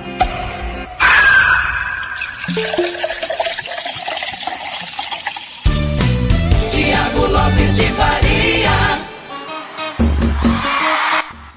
Tô por aqui quebrando tudo, estraçalhando a concorrência. 11:55 já já hora do cartoleiro, o pessoal repercutindo aqui a entrevista do Ilie. Realmente foi uma baita entrevista.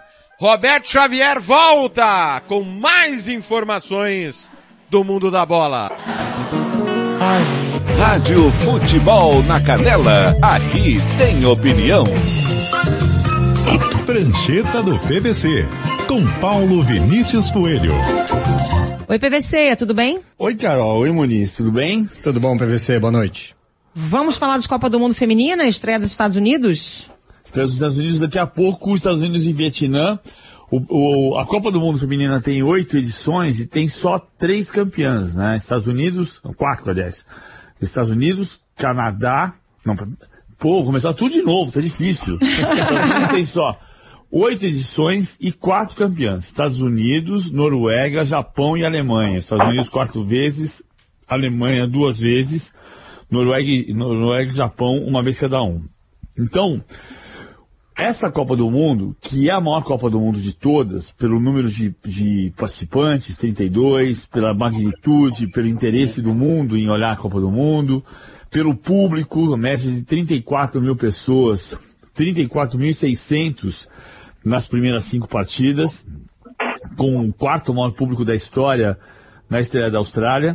Tudo isso é muito importante, seria importante, mas isso não tem como definir, que os Estados Unidos, em processo de renovação, não ganhassem a Copa, e aí não tem a questão de, ah, não tem que ganhar a Copa. Vai ganhar a Copa se for o melhor time.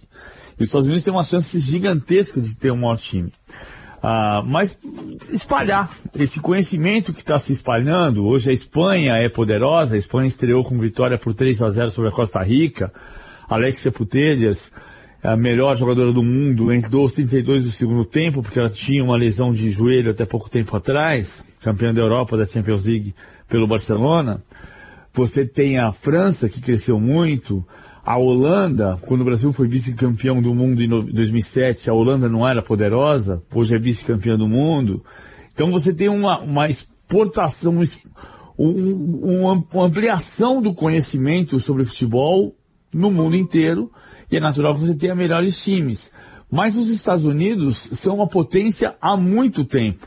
E um país gigantesco, onde muita gente joga futebol, então o risco é você ter os Estados Unidos como, no futebol feminino, o que os Estados Unidos são pro basquete.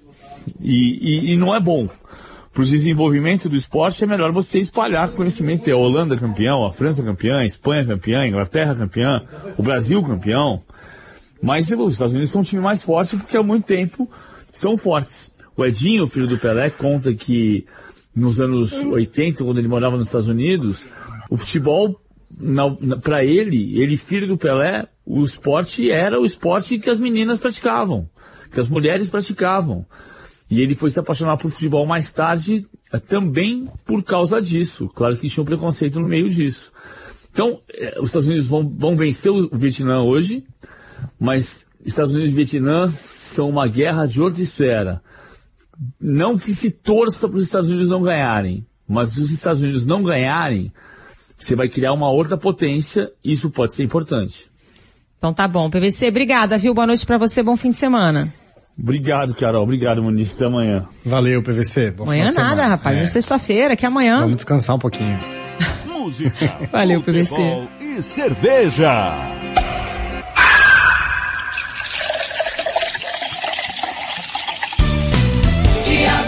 De Faria. Tá aí a prancheta do PVC. Galera, obrigado, viu? 11:59, tô indo embora. Lembrando que todos os sábados continua Música Futebol e Cerveja num formato especial, seis e meia da manhã, o Manhã Show. O Roberto Xavier começa cedo e ele emenda o Música Futebol e Cerveja, tá certo? 10 da manhã, sempre a hora do cartoleiro, excepcionalmente uma vez por mês eu participo apresentando sempre com um convidado especial. Hoje foi o Ilie Vidal. Para você que está ouvindo na Alternativa Esportes na MS Web Rádio, tá chegando Rock Go com José Roberto Xavier e Rogério Vidimantas. A partir de agora, tá certo? Na sequência. E a uma da tarde, desculpa, agora, programa Roberto e Meirinho, na MS Web Rádio. E uma da tarde, o Rock Go com o Roberto Xavier e o Rogério Vidimantas. Aqui na Rádio Futebol na Canela segue ainda mais um pouco do Música Futebol e Cerveja com a hora do cartoleiro e as dicas de mais uma rodada do Cartola. Última de hoje que o TLF vai tocar é uma românticazinha. Henrique e Juliano, cidade vizinha. Essa aqui é quando o Blanc morava em Angélica e ele namorava quem morava em Ipesal. É, Ipesal, para quem não sabe, é um distrito de Angélica. E o Blanc tinha que sua bike elétrica já na época até Ipesal ver a sua então amada. Valeu galera, bom final de semana. Hoje tem galo, hein? Daqui a pouco, 5 da tarde, operário em campo, operário ferroviária. Amanhã tem Santos e Botafogo. Na sequência tá chegando o André Felipe. Música, futebol e cerveja.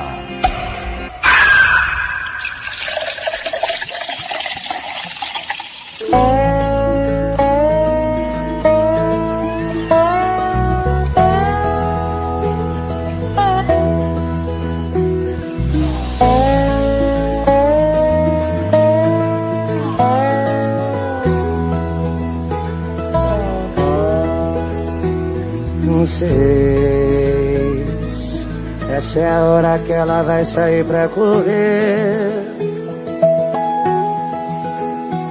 Depois vai procurar alguma coisa leve pra comer.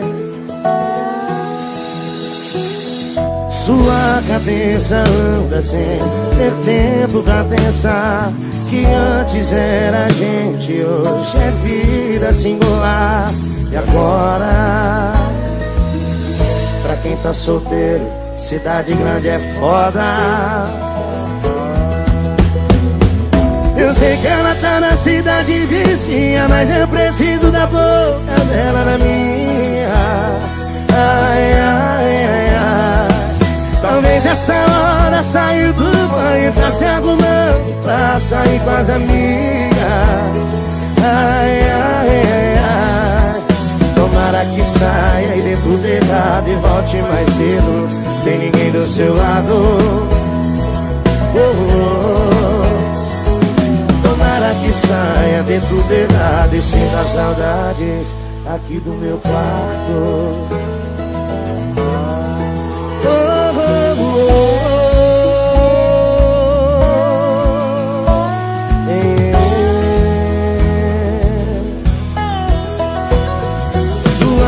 Cabeça anda sem ter tempo pra pensar que antes era gente, hoje é vida singular. E agora? E agora? Pra quem tá solteiro, cidade grande é foda. Eu sei que ela tá na cidade vizinha, mas eu preciso da boca dela na minha. Ai, ai, ai, ai. Talvez essa hora saiu do banho, tá se arrumando pra sair com as amigas. Ai, ai, ai. Tomara que saia e dê tudo errado e volte mais cedo, sem ninguém do seu lado. Oh, oh, oh, oh. Tomara que saia, dê tudo errado e sinta saudades aqui do meu quarto.